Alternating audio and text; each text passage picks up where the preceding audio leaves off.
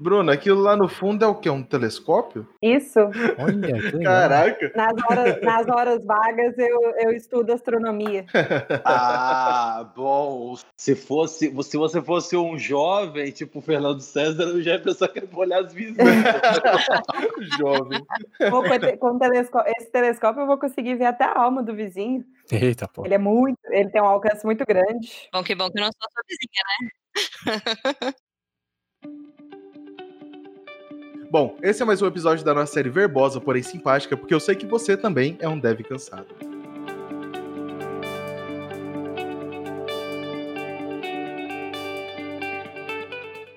Mas antes de mais nada, vamos apresentar quais são as vozes que participam hoje aqui da nossa mesa. Então, gente, pra quem já tá ouvindo o Deve Cansado, Bruna de BH. E vocês vão me ouvir até cansar de mim. E eu tô cansada de testar o trem sem entender os requisitos do produto. Olha, ela trabalha com ferrovia, testar o trem. Nossa senhora. Que interessante.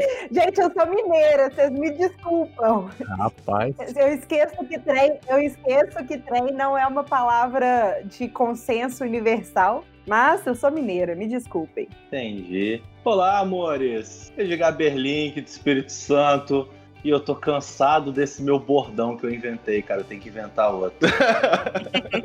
Olá, amores, já tá já ficando batido. Ah, pois é, cara. Dois podcasts de Olá, amores, eu tenho que inventar outra coisa. Mas são meus amores, cara. Não dá, não dá pra segurar. É, oi, gente. Eu tô um pouco tímida aqui, nunca participei de um podcast antes, mas eu sou a Fê, sou de BH também. E eu tô cansada de todo mundo achando que o PM escreve requisito. Não, não escreve? Não, eu, eu tô chocado aqui, É isso que a cara. gente vai discutir, Sou. Por isso que esse episódio vai ser muito interessante. Caraca. Desculpa aí, analista de negócios. Eu esqueci que vocês existem. Eu tô coçando minha cabeça com o bico da, da, da garrafa aqui. Meu Deus. Oi, gente, eu sou o Natan da. sei lá de onde. Eu sou da Lura, do, do Dicas do X, eu sou do povo. Vota em mim agora no final do. Não, sacanagem. E eu. Bom, eu sou UX designer na Lura e eu já fiquei cansado de fazer requisito e ninguém lê. Ô, louco! Então, que se for do requisito. Nunca leremos, cara. Nunca leremos. Foi Exato. tudo da nossa cabeça, cara. Já sabemos que vai ser uma pauta importante nesse episódio: requisitos. É, inclusive, a gente podia ter alguém só de requisito aqui, só pra gente malhar mesmo. Seria bom, seria bom. E de Curitiba, eu sou o Fernando César e eu não sei a diferença entre projeto e produto. Em 2020, Venom? Em 2020? Caraca, eu vou apanhar, eu vou apanhar.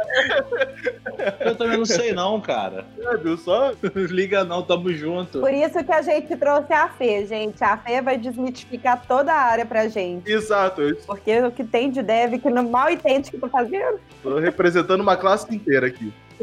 Pois é, Fê, você vai ajudar a gente muito nisso, porque é uma pauta muito importante. A- a- Os devs mal sabem o que estão fazendo, muito menos de outra área. É uma discussão muito comum que rola nos nossos debates, sabe? O pessoal de entender a área de produto em si. E aí foi por isso que até surgiu essa ideia desse tema, pra gente desmistificar um pouco e explicar a área e por aí vai. Ou não também, eu deixo a dúvida pra todo mundo. Todo mundo que se foda, e é isso aí. Descansando é isso. A nossa intenção é, se você sair, você vai sair daqui pior do que entrou. é o que eu sempre digo. É o grande objetivo, é o projeto. Exato.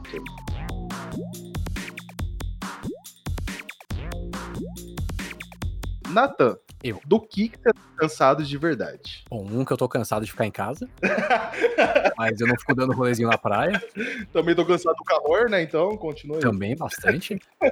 Do- da, da zoeirinha que eu falei do negócio de requisito, é que eu já tive meus momentos de ficar.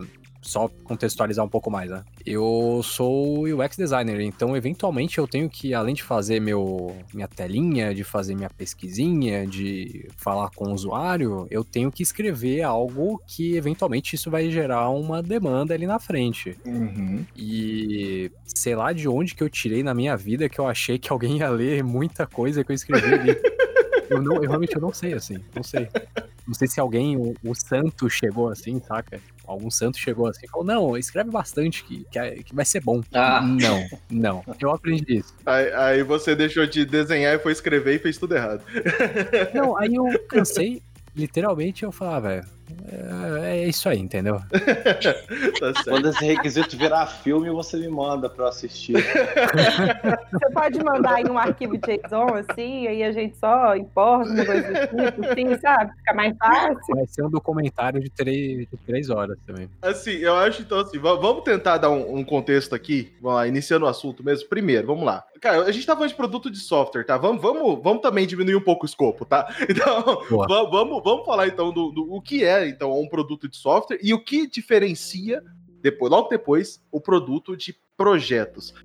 É, gente, falar de o que, que é produto, né? Produto de software, tech products, produtos digitais, vários nomes para isso no mercado.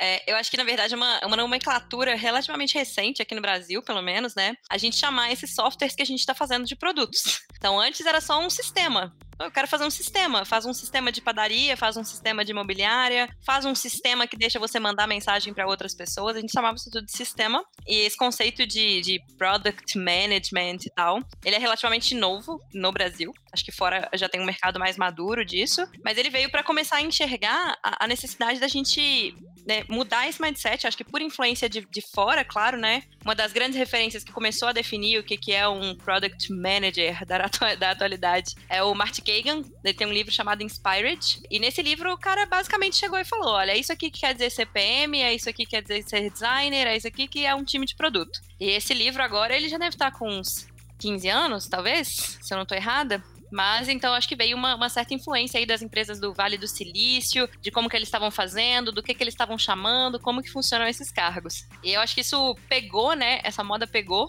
pela necessidade de sair desse mindset de projeto. Porque um, um projeto, normalmente, principalmente para quem já trabalhou em fábrica aqui, né, a gente sabe, você pega um requisito, entrega, faz ali, passa pela parte de qualidade, para não menosprezar o trabalho da Bruna, vê se o o requisito, vê se o cliente tá feliz e, boa, seguiu em frente. Você não tá muito preocupado, né? O que, que eu tô fazendo aqui tá da melhor forma? Tô resolvendo um problema de alguém? Isso tá gerando um, um valor real, né? E, e no, no, mundo de produto a galera fala muito, né? Que a diferença entre produto e projeto é que projeto gera output, ou seja, entregáveis só, um pedaço de código e toma. E no produto está falando de outcome, então é resultado, né? Satisfação de cliente, é resultado financeiro, etc e tal. E só para complementar, assim, também eu falei que esse papel de, de produto é uma coisa nova, mas muita gente aí que trabalha com ágil, principalmente, já conhece há muito tempo o papel do PO, né? Que é esse papel do Scrum. É, e aí hoje também existe uma grande, um grande debate de mercado. É PO, é PM, é analista de produto, quem faz o quê? Tem uma grande salada de nomes, né? Então, esse papel do PO do Scrum, acho que ele já está aí na roda já tem um tempo, todo mundo conhece, mas falar de gestão de produto dessa forma que a gente tenta falar hoje, eu vejo como sendo uma coisa que, que veio para ficar, mas chegou tem pouco tempo. É, então, é que também acho que você falou no, no começo sobre o, o, PM não escreve requisito e tal, e, e, e, e, na verdade, então, onde que tá isso, né? Acho que é o primeiro, primeiro ponto para saber se não é realmente o designer, né, Nathan? Ou o designer que tá pegando um monte de coisa que não era dele. Ó, oh, calma. Mas de, deixa, deixa eu fazer uma, uma colocação quando, quando a gente fala de produto, quando a gente fala de projeto, se a gente pegar a literatura, né, do gerenciamento de projetos, essa coisa antiga, né? Eu não sei se isso está meio demodê, mas quando a gente fala de projeto, é algo que tem início, meio e fim. Então, um projeto, inclusive, tem o nascimento, tem a confecção e ele tem um prazo para morrer. Esse projeto, alguma hora, vai morrer. Tem um plano, né? Só que quando a gente fala de valor, eu achei que ficou um pouco pedante.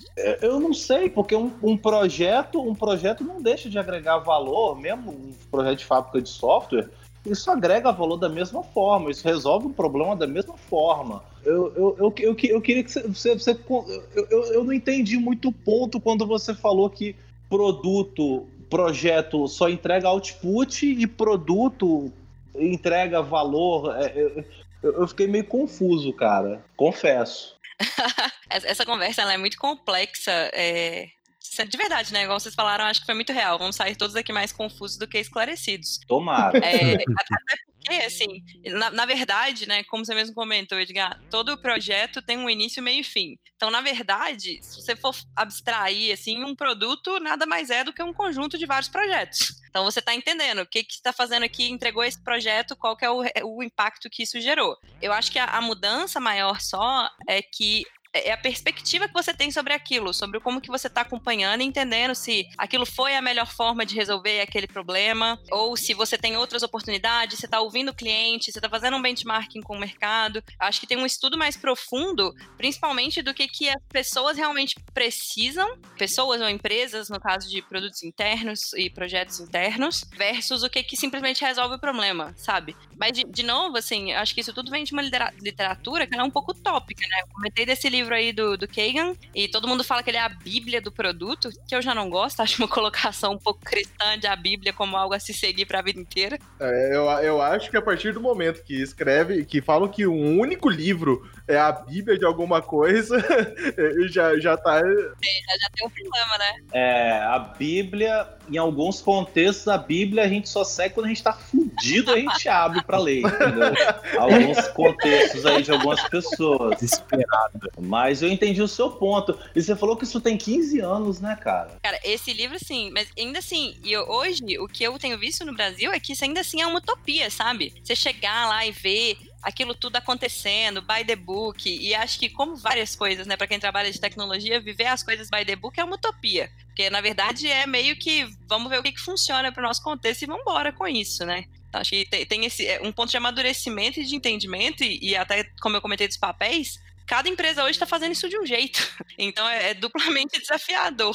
Porque você chega numa empresa e fala, ah, beleza, você tem um PO. O que, que esse PO faz? Ah, ele realmente está com o rito do Scrum. E aqui, o que, que esse PO faz? Ah, esse PO faz estudo de mercado e entrevista com o cliente. Então é, é uma área que está com um momento confuso. Nossa, acho que a Fê falou uma coisa muito importante desse de seguir by the book, porque tem muita empresa que quer que quer seguir o processo by the book, ah, vamos seguir o sei lá, o Scrum da forma mais certinha, que daí, tipo assim, não cabe no contexto da empresa, no contexto do time, no contexto de nada, e aí acaba que essa necessidade que você fica de seguir as coisas by the book acaba criando uma complexidade maior do que se vocês tentassem fazer uma, sei lá, vamos seguir a Bíblia, sabe? Esse é o problema, vamos seguir exatamente o que a Bíblia está falando.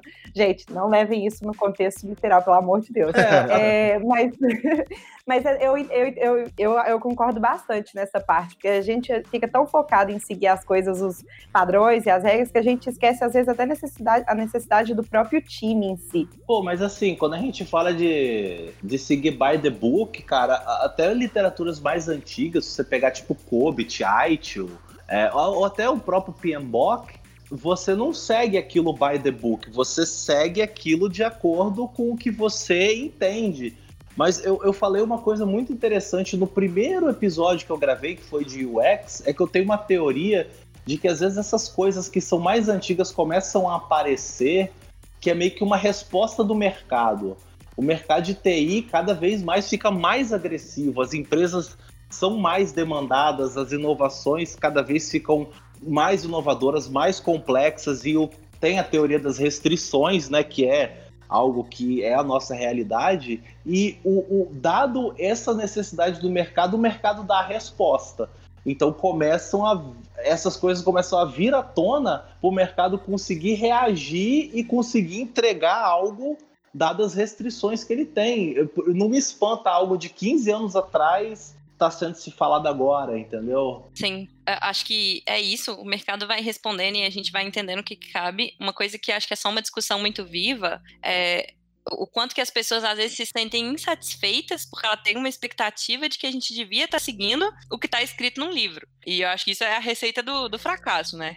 Então, assim, e aí só puxando para a pergunta que o Fernando fez aqui sobre requisitos, né? Eu falei que eu tô cansada da galera achando que o PM escreve requisito. Uhum. Eu venho de um background de desenvolvimento também, então eu trabalhei em fábricas aí na vida. Então, quando eu falo de escrever requisito, não é que o PM não vai falar como as coisas deviam ser e tal. Acho que tem dois pontos de vista. O primeiro que eu quis dizer é, cara, não espere que você vai ter um PM que vai te entregar um caso de uso RN001, caso de uso 002. Coisas assim nem sei se usa mais isso, né? Posso estar falando besteira aqui. Espero que não. É, também espero. Espero que não, porque eu nunca li.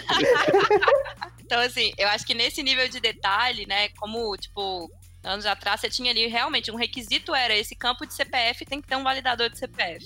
Acho que nesse nível de detalhe, eu pelo menos não espero que uma pessoa de produto tenha que se dedicar. Mas, para que isso possa acontecer, né, e uma perspectiva que eu acho que muda, e principalmente falando super enviesada, viu, da minha experiência, é que muitas vezes quando eu estava trabalhando em projetos desse nível que, você, que eu recebi ali, né, um, um, caso de uso, etc e tal, você não tinha um processo pouco criativo, né? Então, você não entendia direito ali, o analista de negócio explicava um pouco o que, que era que tinha que ser feito, por que, que tinha que ser feito, e você tocava o barco, né? E hoje, quando acho que quando você fala de times de produto, e aí também jogando a bola aqui pro Natan falar aí da perspectiva de UX, é uma coisa que é muito mais colaborativa e principalmente de todo mundo entender por que, que a gente tá fazendo isso? Qual que é esse problema que a gente tá resolvendo? E aí todo mundo conseguir participar ativamente do que, que vai ser o nível de documentação que, esse, que essas pessoas precisam, é, o que, que nível de detalhe que é esperado de um PM, tem um trabalho muito mais próximo no dia a dia. Então eu acho que tem uma, uma perspectiva que muda nesse aspecto, sabe? Não acho que é tipo a questão do PM terceirizar isso e dizer, ah, eu esperava que vocês soubessem o que estava na minha cabeça. Não é isso. você tem um processo onde todo mundo está fazendo parte disso, idealmente, né? E aí, principalmente as duplinhas aí costumam ser de PM UX, PM Tech Lead. E Natan, se quiser trazer também essa perspectiva de processos de produto, seria muito relevante, né? E até vocês também, galera. Eu só ia comentar rapidinho que, tipo, o lance de cocriação eu acho que é uma coisa que, que veio vindo, né? De uns, sei lá, uma década para cá, talvez, 2010 para cá, não sei. E que aquele lance de, não, eu vou pegar o requisito ou o que eu preciso que seja feito, eu vou passar embaixo da porta ali do time de desenvolvimento, vou esperar uma semana, aí depois eles vão me devolver pela portinha ali o que eu preciso. Eu acho que essa visão, eu, eu pelo menos eu vejo assim muito como um, um lance de projeto, saca? De um negócio. Não que projeto seja ruim, né? Porque normalmente projeto tem, que nem o Edgar mandou, normalmente tem é, o começo, meio e fim ali. Hoje, quando a gente está falando de produto, a gente tenta envolver lá desde o começo, é, sei lá, a galera que vai codar, a galera que vai fazer a tela, a galera que vai, sei lá, o time de atendimento, saca? Eu acho que faz todo sentido. eu, eu, entendo, mas é que aí tem um ponto, na verdade, né? Que é quando ah, a gente não vai escrever nesse detalhe, fica naquele negócio, ah, mas eu falei, ah, mas a gente conversou. Ah, mas você participou da criação. Aí a hora que chega lá no trabalho da Bruna, lá, lá no Quality, lá, aí a gente fala, e aí? O que, que era pra estar sendo feito? Entendeu? Acho que tem um, tem um meio termo aí, mas aí, quem que faz isso, entendeu? Sim, tem. Sim, então, mas eu acho que esse, esse meio termo, e, e, lógico, gente, isso depende muito da empresa, né? Onde você tá, da necessidade do contexto, da necessidade de controle mesmo ali das coisas, do ponto de vista de gestão até. Mas eu, Fernanda, defendo um modelo onde todo mundo senta e define o que, que é o ideal ah, então eu quero ter um definition of done do time, eu quero ter critério de aceite com os fluxos críticos, eu quero ter um fluxograma, eu quero ter um protótipo. Eu acho que o time, é assim, as melhores pessoas para dizerem o nível de documentação que você precisa ter são as pessoas que vão trabalhar naquilo, sabe? Concordo. É esse processo de, de falar de cocriação e de estar tá todo mundo junto desde o início é justamente para isso, porque você vai entender, cara, isso aqui é um projeto muito mais complexo, isso é um, uma feature muito mais complexa, a gente precisa que ela esteja bem detalhada. Ou não, isso aqui aqui é business as usual, já tá todo mundo acostumado, a gente faz isso todo dia, bora lá que a gente já sabe como é que funciona. Então, eu, eu sou um pouco advogada aí de uma rebelião do time, do tipo, cara, a gente quer assim, então tá bom, e não tem nada de errado com isso. Mas é, eu, isso acho que varia muito do contexto, né? Eu tenho a sorte de trabalhar num contexto que é assim. Eu sento com os devs, sento com o designer, que, que vocês precisam de documentação, qual é o nível que vocês querem, e a gente trabalha para isso. Se quiser que a gente coloque requisito no mínimo detalhe, a gente pode se esforçar para. Mas eu prefiro desenhar fluxos críticos, falar um pouco só da jornada, do objetivo e contar com o conhecimento de todo mundo. E a, acho que também depende da senioridade do time que você está trabalhando, né? Então, tipo, você tem pessoas que já estão mais. E não só senioridade, tipo, acho que hoje em dia não nem se fala de senioridade só como uma coisa técnica, mas de conhecimento de negócio, né? Quanto tempo você está inserido naquele contexto, há quanto tempo aquilo já ressoa na sua cabeça e já é natural para você falar de certas coisas ou não, né? Mas e como você se vira, Bruna? Quando não tá escrito. oh, isso é uma coisa, gente, é impressionante, porque eu já, eu já, eu já, trabalhar, já trabalhei em um time que era literalmente assim, ou oh, o que tem que fazer? Ah, é isso aí. Aí eu ficava tipo assim, tá, é isso aí, mas e, e aí? Não, é isso aí. Tipo assim, era literalmente as minhas conversas. É, isso aí, isso aí é nóis. o nosso planejamento, gente, era muito tipo assim, não, mas é isso aí, a gente vai fazer isso, beleza. E aí era literalmente, tipo assim, não vinha nada, os próprios devs decidiam. E era um pouco chato, porque de certa forma eu tinha que parar o dev toda hora para falar, oh, me explica isso aqui, me explica isso aqui, me explica isso aqui. Ah, Deve tomando decisão, deve ser muito bom.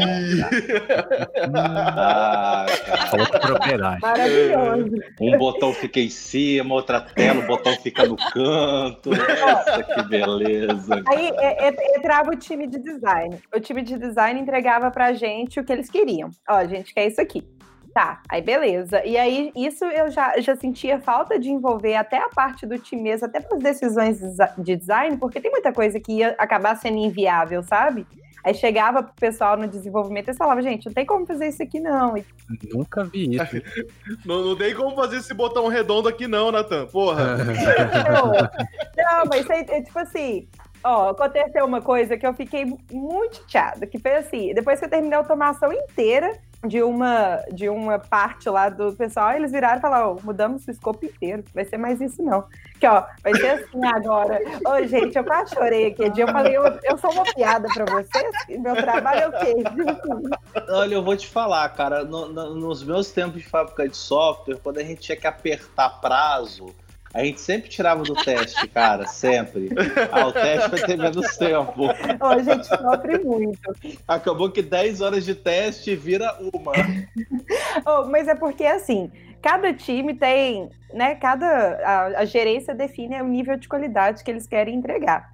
Quando chegava esses casos, tipo assim, era um pouco ruim, porque de certa forma a gente sai parando todo mundo. Eu virava, sei lá, ou... Oh, dev não sabia me explicar, eu ia lá no time de UX. O time de UX não sabia me, não sabia me responder, aí eu parava lá no gerente de projetos, que mal entendia do produto. Nossa. Então, isso é um pouco ruim quando faltam essas definições, porque você acaba que você atrapalha até o próprio desenvolvimento do time, né?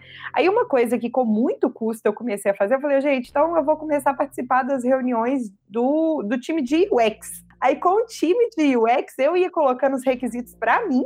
Eu falei, ó, oh, não, isso aqui é importante, né, testar. Post-it para tudo quanto é lado, né? É, era tipo assim, é, é, e era alguma coisa desse tipo. Porque era muito difícil colocar qualidade. Eu mesmo falo que eu, como que é, eu não me sentia confortável com a parte de qualidade que a gente entregava, sabe? Porque pelo menos essas noções de, nem que seja o mínimo, tipo assim, não é sobre entender do produto, tem alguns requisitos que mesmo a parte de qualidade eles vão saber fazer. E principalmente coisas que envolviam, sei lá, por exemplo, APIs externas, coisas que não eram da nossa parte, etc., eu ficava muito perdida. Mas é assim, cada empresa sabe o nível de qualidade que eles querem entregar. Se eles estão satisfeitos com uma qualidade que, para mim, não é boa, eu, vai ter que ser assim, entendeu? Porque é muito difícil você mudar um pouco a mentalidade que vem de cima para baixo. Uma coisa é você trabalhar com os próprios devs, que vocês têm mais autonomia, mas quando vem de cima para baixo, ou oh, é isso. Se pro chefe tá bom, pra mim tá melhor ainda.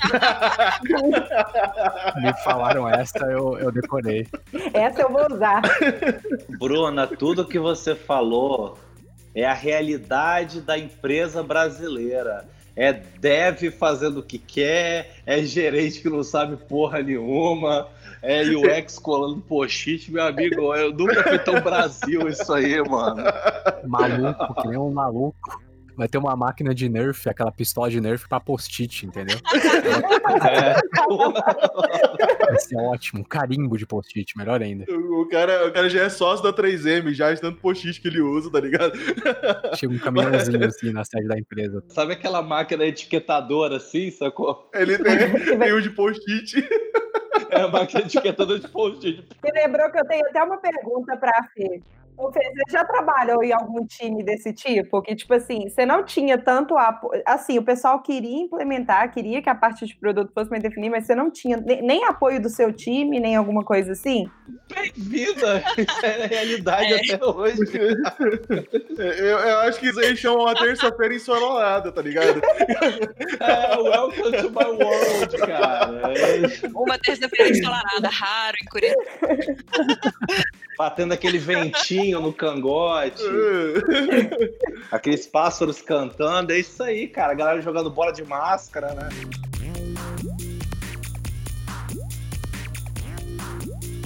É que assim, é que eu acho que to, toda essa discussão a gente chama o próximo item que eu tenho aqui, que é tipo, o que, que a gente tem de diferença quando a gente pensa no mundo ideal, falando pra, pra Fê agora, entre um time dev de produto e aquele time dev de projeto que a gente acabou de explanar aqui. aquele, time, aquele time tarefeiro, por exemplo. Mas pro time dev, entendeu? Pro realmente o pessoal que vai implementar a parada, o que, que a gente espera desse cara? Quais são as principais diferenças que deveriam existir. Não vou nem falar que existe, mas que deveriam existir. Bom, gente, eu não sei se eu tenho propriedade para falar, hein? Aqui é a minha opinião, baseada na minha mas a gente complementa, a gente fala besteira, manda ver.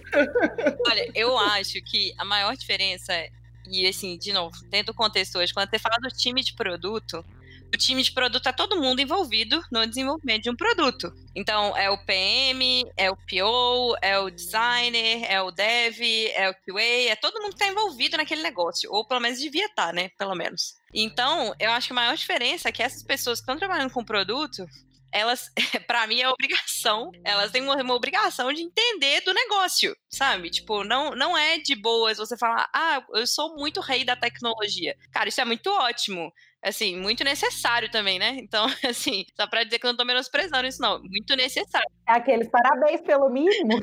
É. É, parabéns por fazer o que você está sendo pago, né? Mas é muito importante que a galera conheça do negócio. Porque, assim, até é, eu assisti uma palestra uma vez que teve um diretor de produto e tal, não sei o quê. O cara falou uma coisa que eu achei muito marcante. Ele falou assim: olha, a documentação mais bem atualizada dos nossos produtos é o código deles. Então, assim, chegou no nível de confiança muito profundo de que o time sabia o que, estava fazendo, sabe? Mas tá confiando em dev pra isso? Porra, tá confiando em dev? Mas isso é muito real. Eu acho que essa é a maior diferença. Pô, saiu sem bandoleira, cara. Porra, saiu sem bandoleira, 06. Pô, 06. 20 anos de curso tá sem bandoleira, pô. Porra, 06. Você vai confiar no nosso código, bicho. Não, mas assim, eu acho que falando, acho que assim, falando sério, e é até uma treta muito que eu tenho, que eu venho reclamando muito tempo de teste técnico, cara. Porque assim, o meu perfil como desenvolvedor é justamente esse. Eu entendo que quando eu faço parte de um produto, eu também sou dono dele. O meu papel, escrever código, é, é o mínimo que eu faço é escrever código. Mas eu não sou um ditador de código eu entendo o valor que eu estou entregando, eu entendo o time, entendo a minha responsabilidade, o meu papel, eu entendo o que, que as pessoas fazem e eu tô ali para ser uma engrenagem em todo aquele ferramental que vai entregar valor. Então, é, quando a gente. Agora está ficando claro para mim a diferença de produto e projeto. Quando a gente fala de projeto, você pega, faz essa parada e pronto. Cada um faz o seu. Produto não, nós somos um time. Edgar, eu quero trabalhar com você, viu? Eu quero trabalhar com você. eu não quero, não. Porra, cara chato da porra. Pô, manda seu currículo, cara. Eu quero mais é o tipo que faz as tarefas, porra. Não, porra. Fernando, eu não, eu não quero trabalhar com você. É, não, acho que a, cada um tem a sua responsabilidade, entendeu? Cada um tem a sua responsabilidade, mas é uma coisa que eu deixo muito claro para as empresas quando eu, por exemplo, me recuso a fazer um teste técnico, o que eu faço? Cara, o que eu entrego vai muito além de código. Código é o mínimo que eu faço, entendeu? Então eu acho que é meio que por aí, sacou? Edgar, mas essa sua preocupação, essa sua preocupação é porque você já chegou num, num, nível de maturidade que você fala, porra, eu não sou um arrastador de card. Tem, uma, tem um bagulho a mais ali, sacou? É, exato, porque com o tempo você começa a trocar aquela energia que você tem da juventude pela sapiência da velhice, entendeu? tá começando a pensar. Pô, hoje, hoje, cara, eu acho que é muito melhor para mim Acho que quando a gente fala de requisitos que às vezes não são escritos, acho que isso vem desde a da época do RUP.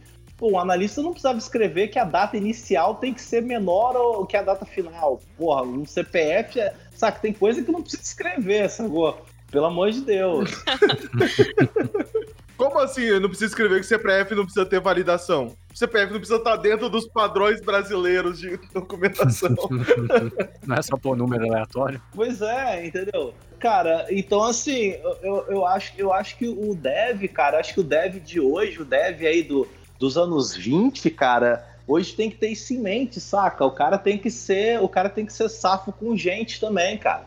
Se você não é capaz de absorver informação não técnica, isso, isso não é diferencial mais você ser bom com pessoas, isso é pré-requisito, cara. Acabou aquela fase do programador que escreve código e entrega software. Hoje o programador tem que tem que trabalhar com gente e construir relação, sacou? Essa que é, que é a realidade hoje do dev, saca? Escrever o código é o mínimo, né?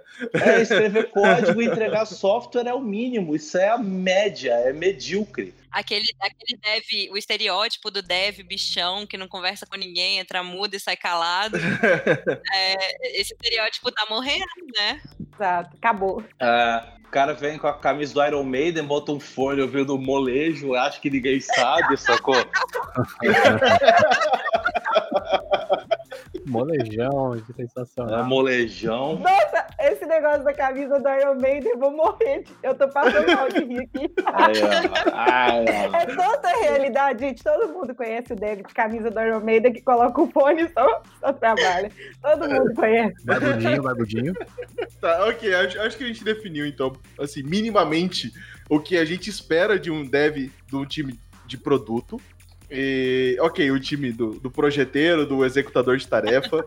E é lógico, a gente tá aqui pela piada, tá? Eu não, de maneira nenhuma, eu quero um dev dessa maneira dos meus times. Mas a, a parada, acho que, assim, eu vou, essa eu vou, vou, vou puxar o Natan, porque geralmente começa lá. Mas como que começa um produto? Como começa um produto, cara? Não, porque, esse- não, porque quando a gente vinha da época um pouco antes, pro dev, o produto começava no design. Os caras entregavam pra ele tudo design, tudo desenhado, pronto, toma, implementa. Implementa, volta em uma semana. Exato. E hoje que começa o produto, galera. Hoje eu vejo que um produto, em geral, ele começa. tem algum probleminha ali. Beleza, beleza. Tem algum problema ali. Então, sei lá, como que chegou o primeiro Uber, Easy Taxi ou 99 ou qualquer desses táxi, é, carro particular? Sei lá, o cara achou, tava achando o táxi uma merda, o cara tava cansado de ficar ligando pra um monte de número pra pedir uma pizza, pra ver os sabores e não tem, tem que ligar em outro. Então acho que começa aí. É tipo, é um, é um probleminha ali que a pessoa tem, alguma zica, e a pessoa quer resolver aquilo de alguma forma. Aí fala, puta, será que só sou eu? Sou só eu, eu vou fazer um produto só pra mim. Então, que se foda. Talvez não seja interessante. Ou talvez seja se a pessoa tem tempo pra fazer. Mas beleza. E depois vai indo pra outros níveis. Ah, é, não sou só eu. Fiz uma pesquisa aqui com um monte de gente, pesquisa quantitativa, qualitativa, ou caralho que for, e vi que tem uma galera que tem essa mesma dor que eu tenho. Então, em geral, eu vejo que um produto surge normalmente de uma dor, uma dor específica. Então, você imagina que uma empresa gigante, ela, sei lá, pensa num, num bancão aí da vida, desses quatro, cinco maiores bancos que a gente tem no Brasil. Eles tentam atacar a porra toda. E como que bancos menores ou as fintechs aí que surgiram foram lá, pegaram uma dor específica e, e- e foram, sabe? Tipo, bem. eh, esqueci o nome do conceito, é laser focus, alguma coisa assim.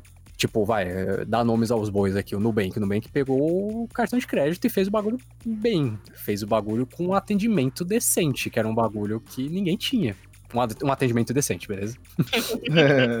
Cartão de crédito, puta, já tinha um monte. Cartão free, atendimento mais ou menos, mas eles juntaram, eles souberam fazer, focar num pequeno produto específico. Então, resumo aqui: produto surge em geral de uma dor. Eu acho que eh, no caso do Nubank é legal de pensar em atendimento e transparência, né? Porque o, o consumidor, principalmente em mercados muito tradicionais, ele é tido como uma pessoa que não precisa saber como as coisas funcionam, ele só sabe que ele funciona, ele não tem muito recurso, então é isso aí mesmo, né? E aí até que alguém chega e fala, então peraí, deixa eu fazer diferente, né? Acho que aí tem, tem uma oportunidade muito grande de resolver um problema real de alguém, né? Tem, tem um jargão que as pessoas adoram falar, que eu acho chique demais, que é de desafiar o status quo. Então, essa é a missão, né? De resolver problemas desafiando o status Ah, quo. É, é, cara. Quebrar paradigmas. a parada do Nubank que eu até percebi é justamente essa, que assim, o banco tem um atendimento excelente para quem tem grana, sacou? Eu já teve uma época que eu tinha um gerente só para mim, que eu chegava lá, tinha um gerente ali para me atender. O banco tradicional, né? O banco tradicional, Saca? né? O que eu tinha investimentos, tinha uma grana, é. É, o banco tradicional. Inclusive, que é o mesmo banco que eu uso até hoje. Você operava dólar. É, hoje, assim, eu, te, eu tenho um gerente que eu ligo pro celular dele. Agora, poxa, não é todo mundo que tem isso, saca? Então o Nubank meio que tornou isso padrão. Não, por padrão é assim. Eu acho que é o ponto é esse, Edgar. Não é todo mundo, não, é a minoria que tem isso, entendeu? Pois é. O foi exatamente nessa maioria que não tem esse cara. Eu não, eu não concordo, cara, que eu, porra, eu tenho que ter dinheiro no banco para ser bem atendido. O cara tem que me atender bem independente. Cara, eu, pô, eu ficava puto quando eu ficava 3 horas da manhã, 4 horas da manhã lá no rock, lá, saindo. Tinha que pegar um táxi para atravessar a ponte, que é Vitória. Eu não sei se vocês conhecem, mas Vitória é um, é, um, é um pedaço de terra cercado por mar. Calma, calma aí, calma aí, calma aí, calma aí. Bom, o Edgar é muito playboy, eu tenho que pegar um táxi. Eu esperava 6 horas da manhã pra pegar o um busão, é irmão. burguês safado, velho. É muito burguês safado. Não, não, não, Vitória, Vitória não tem ônibus de madrugada. O Vitória. Hum, Vitória. White people problems, beleza? Que é o nome disso. Não, olha só. Eu não, eu, não, eu não falei de madrugada. Eu não falei de madrugada. Eu falei esperar 6 horas da manhã, que é a hora que começa a passar. Sim, era o que eu tinha que fazer, mas às vezes eu tava cansado, às vezes eu tava cansado, tava bêbado. Dormia na calçada, porra. que rock and roll é esse que é você, porra? Já, do, já dormi muito em calçada, mas quando você começa a ficar velho, começa a ter dor nas costas, entendeu? Você quer, ir, você quer ir embora logo, cara cara, saca? E Vitória é um, é um pedaço de terra cercado por água com o nome técnico de ilha. e, a gente não, e a gente trafega por ponte. A gente não tem barco. E aí você chega lá pro motorista, porra, todo malandrilson. Porra, mano, porra, atravessa a ponte. Pô, vamos só me atravessar a ponte, aí eu volto a pé. Pô, um traje de 10 conto, cara. Ah, 50 conto. Tudo malandrinho. É, 50 conto. Puta, sim. Porra, meu irmão, eu dava vontade de enfiar a mão na cara do cara, velho. Que eu tinha que, tinha que dormir na rua. Deitava lá na calçada, botava a cabeça lá no saco de lixo, dormia. Eu ia pro bar beber. Beber mais, sacou? Geralmente é isso. Aí, pô, quando chegou o Uber, pô, quando chegou. E, pô, isso é um absurdo, saca?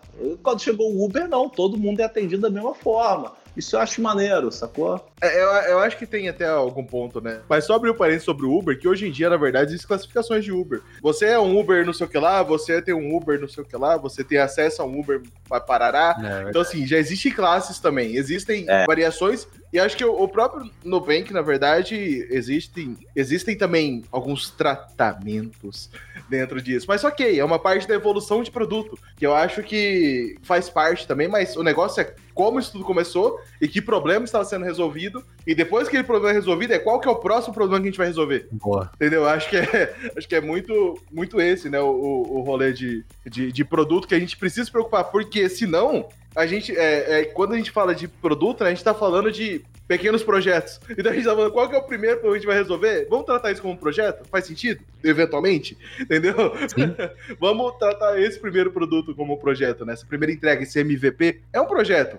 Sério, a gente tem um, um plano, uma, um prazo de entrega, mas a gente tem que pensar no todo como um grande produto, algo que vai atender muito mais pessoas. Sim, mas aí você tocou num, num ponto que eu acho que é muito legal, que é falar de estratégias consistentes, né, para você entender, porque é uma coisa que eu posso estar sendo ingênua, mas a gente começa resolvendo um pequeno problema, mas já tendo uma ideia da ramificação que isso pode trazer. Ou então você começa resolvendo esse problema e já começa a mapear o restante, né? De novo, no caso do Nubank, que eu acho que é um exemplo público muito bom, cara, os caras têm estratégia aí para mais de ano e eles são consistentes você fala, porra, Nubank, mas eu queria agora minha conta PJ lá em 2014. Eles iam virar pra você e falar, não vai ter agora não, quer usar o que eu tenho? Então tá bom. É, então isso também tem uma questão de estratégia cons consistente. Eu acho que um, um, problema hoje, muitas vezes, principalmente quando você tá em mercados muito saturados, né, são as empresas que querem resolver os problemas de todo mundo ao mesmo tempo, porque elas querem uma presença de mercado Boa. e aí elas não resolvem bem nenhum problema, né?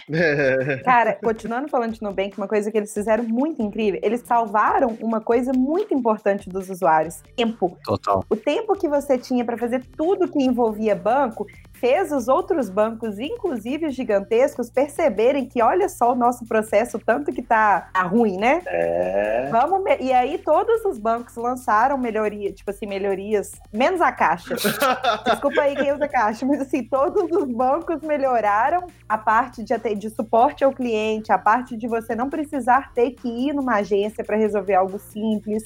Então, assim, o Nubank ele, ele trouxe valores muito gigantescos, tanto pro produto dele quanto para os outros produtos que faziam a mesma coisa. assim. É, É, acho que pro mercado, né? Vamos dizer assim, né? Pro mercado, né? A maneira como eles impactaram o mercado foi forte, né? Realmente todo mundo sentiu.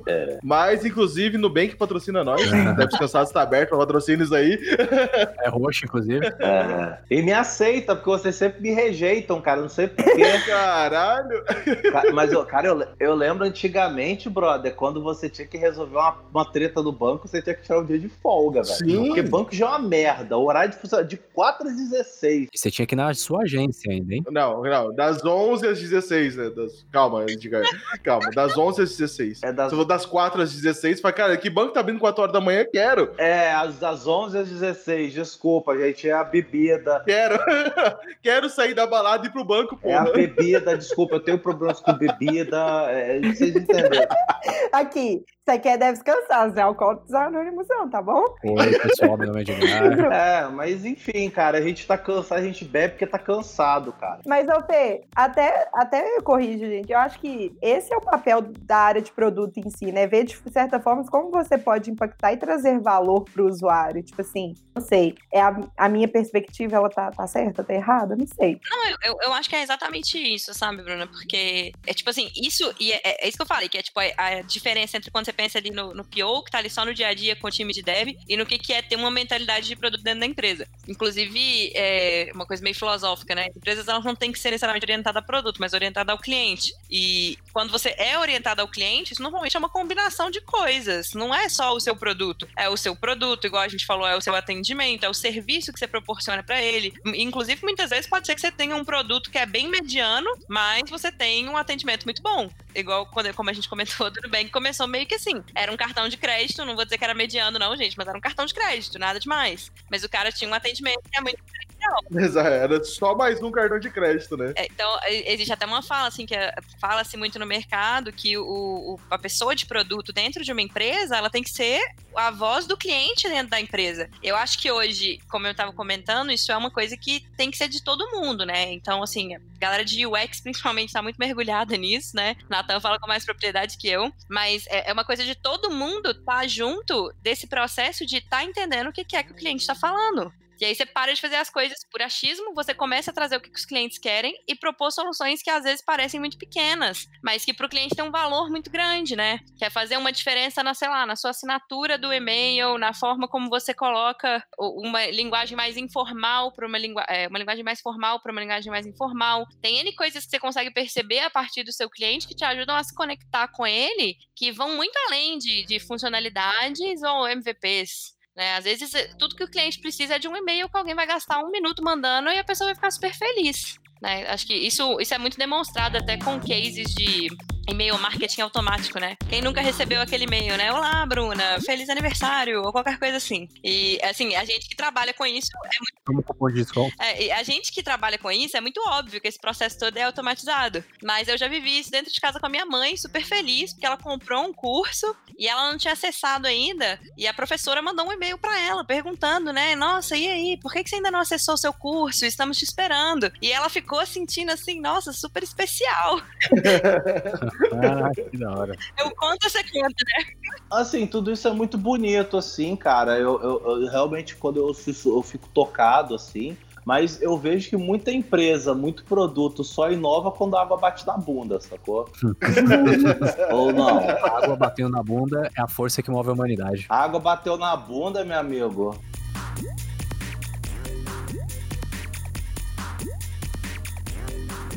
Eu quero saber, tipo, tal- talvez o, Nathan tenha passado mais por isso, tenho certeza que o Edgar passou por isso.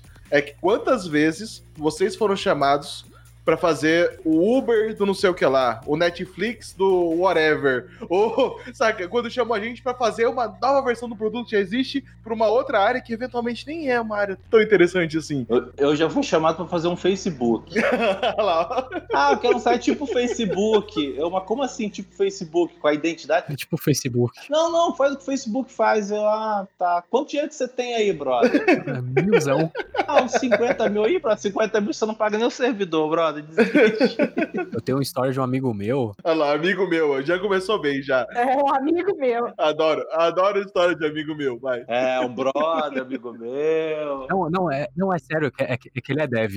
Aí eu, eu realmente eu, eu me livro dessa. Ele é dev mobile. E um cara, ele já contou que chegou nele e falou: "Ô, então, eu queria. Eu tenho uma ideia de um aplicativo e tal, é, é mais ou menos assim. Aí ele explicou, não lembro o que, que era. Aí ele falou, tá, mas, é, mas o que, que esse aplicativo vai fazer? Ah, então, é, é mais ou menos assim. E ficou nesse mais ou menos. E, e o cara, é, o resumo da ópera é: o cara não queria falar a porra da ideia, porque ele ficou com medo do, do, do meu colega ir lá e, e fazer, tá ligado?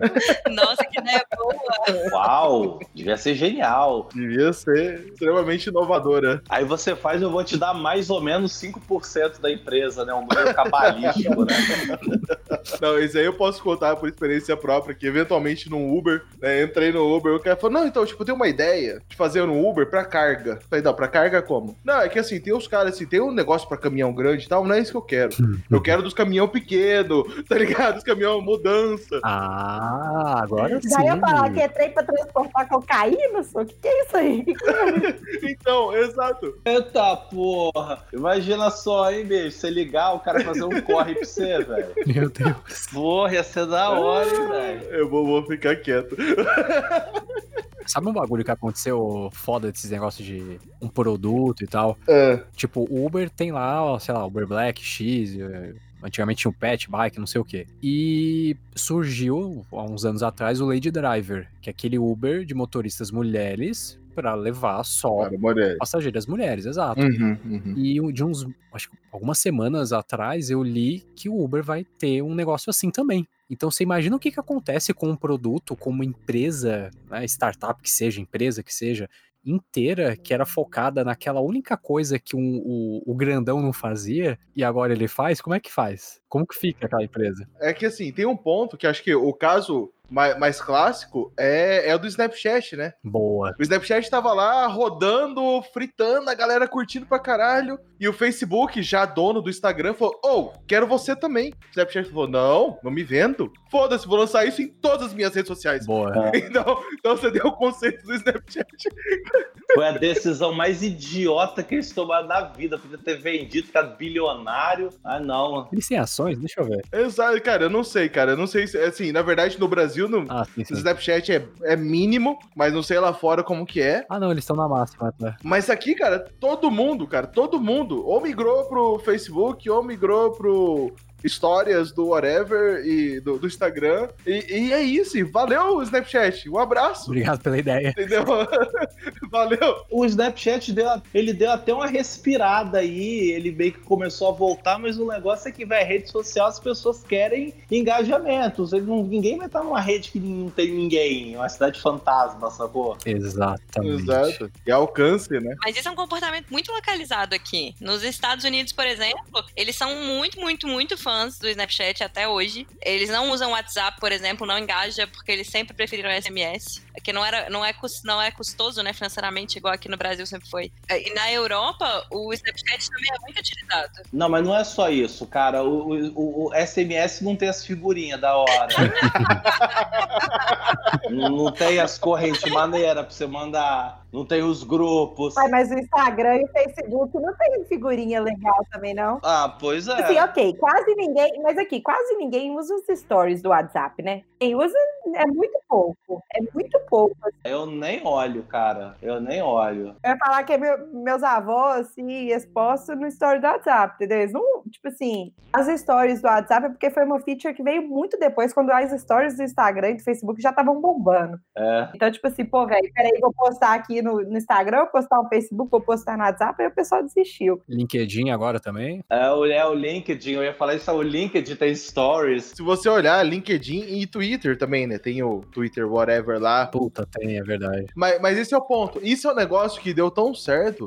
E para essas redes sociais que já tinham já uma estrutura, o pouco que eles têm de alcance ali é uma opção a mais para pessoa que é engajada naquela rede social. É uma opção a mais. Então, enquanto produto, entendeu? Por mais que pra gente não faça sentido, pra quem usa esse negócio, faz. Entendeu? Agora, agora queria que a Fê defendesse, na verdade, exatamente isso. Você tá atingindo um público. Tem pessoas que é importante. Tem, tem pra eles funciona. Foda-se a gente, tá ligado? A gente é o quê? A gente tá aqui. São os cansados. Exato, a gente tá aqui em cinco pessoas. Eu não vou olhar o, o Twitter, whatever lá, tá ligado? Que eu não sei nem como chamam as histórias lá do Twitter. É, Frit. Ah, eu usei, eu usei muito isso aí, sacou? Eu usei isso muito, mas eu fico com preguiça, sacou? Eu prefiro escrever mesmo. Mas eu já usei muito, cara. Até que dá, dá, dá bastante certo, cara. Isso. Pra quem tem mais seguidores assim, até que dá certo, sacou? Pô, deixa eu fazer uma pergunta, voltando pra coisa do tema. Fê, outra coisa. E como é que é assim? Você pode, sei lá, de certa forma é uma cópia da ideia, né? Você pode chegar e falar assim: olha, gente, vamos fazer a mesma coisa que tal concorrente faz? Isso é uma coisa, tipo assim, legal? É, eu acho que legal de bacana, não. É legal de legal mesmo, sabe? Tipo assim. Ju- judicialmente legal é, foda-se. Depende, tá patenteado. Se não tiver, É, não, mas não, mas eu acho que isso nem pode ser patenteado, cara. Esse, esse tipo de coisa não pode ser patenteado. Acho que código pode, mas Uma ideia, não, né? um- uma ideia, tipo assim, No Brasil, não. Lá fora, sim. Lá fora você pode ter ideia. Mas segue, Fê. O que eu ia dizer, gente, é porque assim, isso muitas vezes é uma estratégia um pouco burra. Tipo, se você for simplesmente copiar a ideia de alguém. É, o que rola muitas vezes é. Gente, o Nubank patrocina mesmo, viu? Porque a gente tá falando deles toda hora. É fazer o que aquele Nubank fez. Que é pegar uma coisa que alguém já faz e você adiciona um pequeno detalhe pra fazer melhor. Né? Eu tava até dando uma pesquisadinha aqui antes do nosso podcast, né? Me preparando pra ver se eu tinha uns coaches inspiracionais pra falar, coisa assim. Pesquisando sobre produtos fracassados. vixe. ainda bem que você não achou. Não, vai ter coach, não, não vai ter coach, não vai ter coach. Eu tenho. Não, não, peraí, peraí, peraí. Abre, o- abre o parênteses, abre o parênteses. Ainda bem que você não achou, cara. Eu tenho, eu tenho uma alergia a coach. Calma aí. Não é bagunça, não. Não vai ter coach. É um caso que eu vou contar, gente. Calma, é um caso. Eu tava pesquisando aqui sobre Ah, tá bom. fracassados e experiências. Eu vi aqui um caso de que em 85, eu acho, a, a Pepsi tava bombando e a Coca-Cola lançou uma Coca sabor Pepsi e descontinuou a Coca padrão. Hã? É, isso deve ter sido um experimento local, óbvio, né? Ah, o New Coke, não era? Isso, exatamente. E aí o que que rolou? Todo mundo odiou, a galera caiu matando, tipo, porra, Coca-Cola, cadê a minha Coca? Eu lembro disso aí. Aí eles tiraram isso de, de circulação, né? E voltaram então com a Classic Coke. É por isso que a gente tem lá aquela de gengibre ali, né? que é A Classic. Então, isso também é uma, é uma atitude burra, sabe? Você querer copiar o que alguém tá fazendo porque aquilo de alguma forma tem alguma adesão. Acho que é sempre um desafio tentar encontrar o que, que é aquele toque extra. Ou, é como o Nathan comentou mais cedo, qual é a dor que tem. Porque muitas vezes a gente usa um produto porque é o único que tem, né? Tipo assim, se não tem competição e você precisa de resolver um problema e é só aquilo que resolve, você usa. O táxi é um ótimo exemplo disso. Você tá de madrugada querendo voltar pra casa. Se você não quer esperar na rua até de manhã pro busão chegar, você pegava um táxi. Que era o que tinha pra hoje. Se é um playboy, você vai lá pegar o táxi. Exatamente. Mas eu vejo isso também como muita decisão tomada sem embasamento. Boa. Sacou? Eu ouvi o episódio do, de UX que a gente gravou esses dias e a gente fala muito disso, cara. Às vezes, muitas decisões, muitas coisas, é, o trabalho de um UX é justamente você dar um viés mais assertivo para uma decisão. Você está tomando uma decisão com base em algo concreto, não um, achismo. O New Coke foi um achismo, eles fizeram na, doideira. Eu duvido que eles fizeram algum estudo consistente que justificasse a New Coke. Eles simplesmente mudaram, nós somos a Coca-Cola, a gente faz o que a gente quiser. E, cara, isso não foi bom, saca? Só pra abrir um parênteses, episódio X, episódio 9, e o X de palco, Devs Cansados, volta lá e ouve. Boa. Muito bom. Que é, que é assim, fora, fora o Edgar, é muito bom, tá ligado? Não, cara, eu, eu fui a estrela do episódio, cara. Eu fui a estrela do episódio, cara. E depois dessa, ó, gravei vários ainda, ó. Vocês me amam, cara. Foi a porta de entrada. Foi a porta de entrada. Uhum. Dos dois, né? Dos dois que estão aqui nessa call agora. É verdade. É, pois é, ó. Mas aqui, a Pepsi fez algo que a Coca-Cola não fez e por isso que eles tiveram, que eles foi lançar uma propaganda que tinha Beyoncé, Britney Spears e Nossa Senhora. Aí eu falo assim, aí não tem como, pelo amor de Deus, eu, eu, eu prefiro Coca, mas eu tomei Pepsi só de gosto. tipo assim, ó, ó? Não, a Pepsi tinha uma propaganda que era assim. Ah, não tem outra? Pode ser Pepsi. Eu, caraca, vocês aceitaram o segundo lugar mesmo, hein, brother? É. Verdade. Mas esse é o ponto. Chegou no, chegou no Brasil desse jeito. É, é muito do mercado. Lá fora, lá fora é mais pareado a competição. Aqui no Brasil é Coca-Cola e ponto. Entendeu? Aqui no Brasil a gente toma Coca. Ah, vai num lugar, pode ser Pepsi. É como eles chegaram no mercado brasileiro. Lá fora, a, a briga é bem mais pareada. Então eu acho que a gente, a gente olha assim. E eu acho sim que a gente deve olhar para o nosso mercado local. Porque a gente tá fazendo produto, a gente tá fazendo coisa pra cá. Não é só copiar o dos outros? Ah, Então, não, por favor. Para. Vamos parar de copiar, pelo amor de Deus. Eu gosto de Ice Cola, velho. Guaraná Co- Coroa Cola. Pepsi Twitch. Eu sou underground, velho. É. Cara, ele tá, fa- ele tá falando nos negócios local lá que ninguém sabe o que, que é coroa cola. É Ice Cola, Coroa Cola. Guaraná Jesus, Guaraná Jesus é show, velho. Guaraná Jesus é um produto do grupo Coca-Cola, É show de bola. tá? Só pra te avisar. Sim, ó, claro, tudo é da Coca-Cola. E é feito no Maranhão. Sim, é show de bola. É gostoso.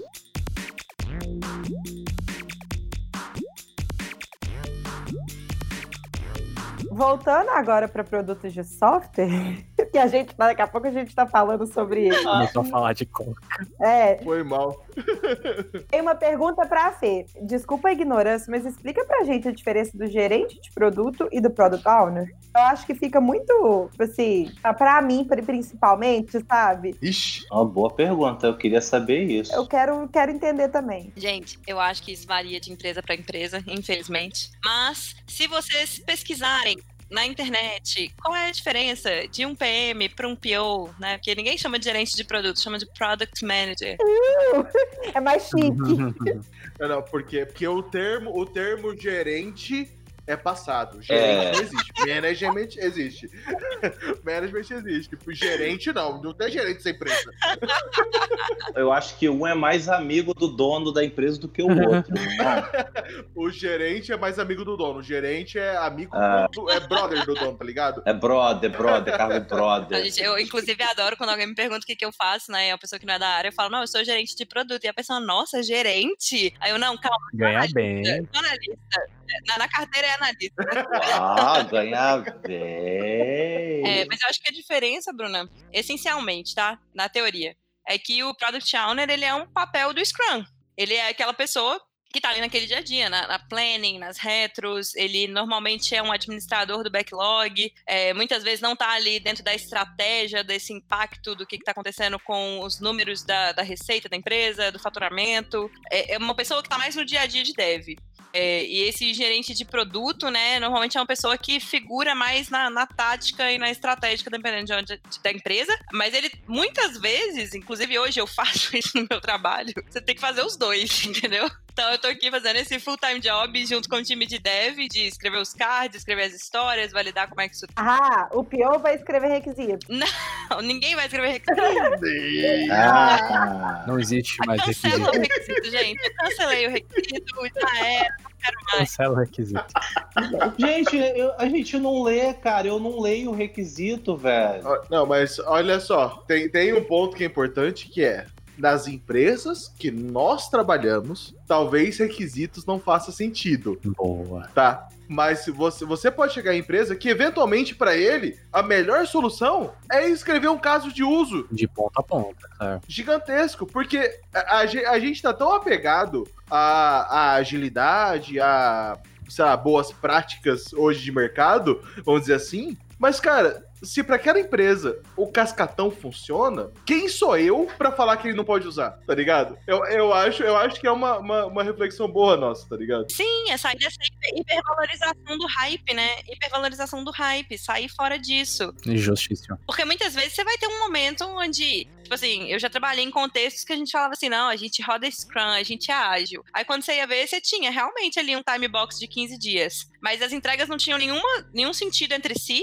É, não tinha um sprint goal, não tinha o seu artefato ali, o seu release no final daquilo, era um monte de coisa desconexa, mas estava num time box de 15 dias porque fazia mais sentido para quem estava gerenciando. Então tá. É o cara que, que faz daily e fala que faz ágil. É, Só faz daily, só. É tudo que ele faz. Scrum de palco. é o Scrum Master é um sênior de dois anos, né, velho? Pô, cara, mas assim, na boa, cara, eu, eu acho que tudo se justifica, cara. Mas caso de uso pra mim, velho, eu nunca vi algo tão, tão inútil como um caso de uso, brother. Eu prefiro um requisito escrito mais solto Faz aí. do que um caso de uso. Saca? Nossa. Beleza, não, eu concordo. Mas, mas pensa assim, Edgar, uma empresa que trabalha com alto risco. Vamos pra essa linha. Uma empresa que trabalha que, tipo, se ele falhar, se o negócio dele não funcionar, ele mata pessoas. Não é melhor estar extremamente bem especificado o que ele tá fazendo? Não, tudo bem, mas não precisa ser um caso de uso. Não, assim, é que o caso de uso é que eu imagino hoje, de mais abrangente que você tem, que vai listar N personas, vai listar N cenários, sei lá, qualquer outra coisa, que vai realmente mostrar o nível de risco. Porque, eventualmente, eu vejo hoje, dentro de alguns papéis, é, ou dentro de algumas empresas, pouco, pouco, pouco avaliação de risco. O quanto a gente tá perdendo se a gente não fizer alguma coisa. Eu sei que isso é papel de um PM atual, entendeu? Mas numa empresa que quando você tá mexendo com vidas, por exemplo, sabe, uma empresa de aviação, sabe, que se der uma merda, você pode ter outro nível de problema. Talvez especificar a mais, talvez não seja um problema. Talvez seja par- parte da solução. Macacos me mordam, Fernando, você está coberto de razão. Você me mora. Macacos me Tá mordam. velho mesmo, hein? De nada. Sim, eu estou velho. Também. E o Edgar também, por usar uma macacos me mordam. Exatamente. É, patife. Do alto da bolha startupeira, da bolha do Silicon Valley, ou do São Pedro Valley, ou do Guadalupe Valley, ou de qualquer valley que existe hoje em dia, você não pode falar de requisito, gente. As empresas são muito descoladas para isso. É, então, é, mas é que esse é o ponto. Eu, eu continuo defendendo que a gente pode rodar ágil em grandes empresas. E aí eu linko a minha próxima pergunta. Como que a gente fala de produto dentro de uma empresa gigante? Como que a gente fala de produto dentro do Itaú? Dentro do- dos caras absurdos, tá ligado? Como que a gente fala de produto dentro de uns caras monolíticos? Vamos trazer esse, esse termo. Dentro dos caras cascata, né? Tipo Assim. Exato, dentro da empresa que nasceu no Cascata e viveu o Cascata a vida inteira e nos últimos seis anos, oito anos, dez anos, o que começou mais cedo, tá falando de ágil. Normalmente, o que acontece é que essas empresas não começam necessariamente com produto, né? Elas começam com uma área de transformação digital. E aí, dentro da O Agile Coach entra. É mais ou menos isso. Você começa com transformação digital. E, é sério, tem uma amiga que trabalhava na Votorantim Cimentos, gente, com transformação digital lá dentro. E você fica assim, putz, isso existe? Existe. Rodava super legal. Mas eu acho que tem uma, uma dificuldade muito maior de conseguir trazer essa, essa autonomia, talvez, essa responsabilidade compartilhada com os times de produto, porque o, o que eu já vi ter, assim, nem precisa ser empresa muito grande para você ver pessoas com hierarquia alta, com ego inflado demais, que quer tomar decisão na hora que quer tomar decisão, né? Essas empresas são muito tradicionais, eu- o que eu acho que elas- eles estão muito acostumados às coisas serem muito, muito, muito top-down. E assim, claro, foi a receita de sucesso por muitos anos. Ainda é a receita de sucesso de muitos lugares, né? Não dá pra menosprezar isso. Você tem aí pessoas com anos e anos de mercado. Um cara com 50 anos de, de Itaú vai chegar e vai deixar um PO, como diz o, o Edgar, sênior de três anos, tomar uma decisão estratégica. É, mas isso é uma decisão acertada. Eu acho que é um, é um desafio, assim. Eu, não- eu nunca vivi esse contexto. Eu imagino que seja muito mais desafiador.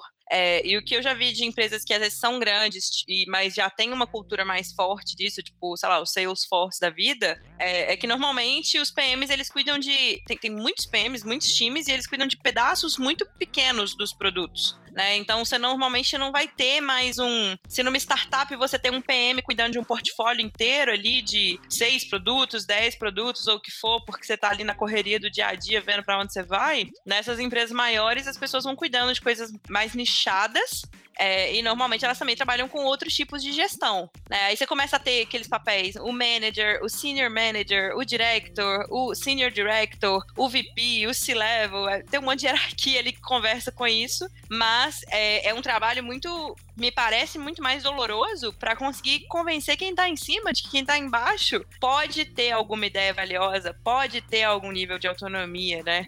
Eu acho que nessas empresas também, outra coisa além de transformação digital, é que é mais comum você ver o papel do Product Owner. Elas não têm necessariamente um PM já começando ali. Então você começa com um Product Owner para trazer ali um backlog, uma coisa ágil, etc e tal. E aí depois você vai transformando isso dentro desses núcleos específicos das empresas, né? para variar, você começa agilidade na TI, né?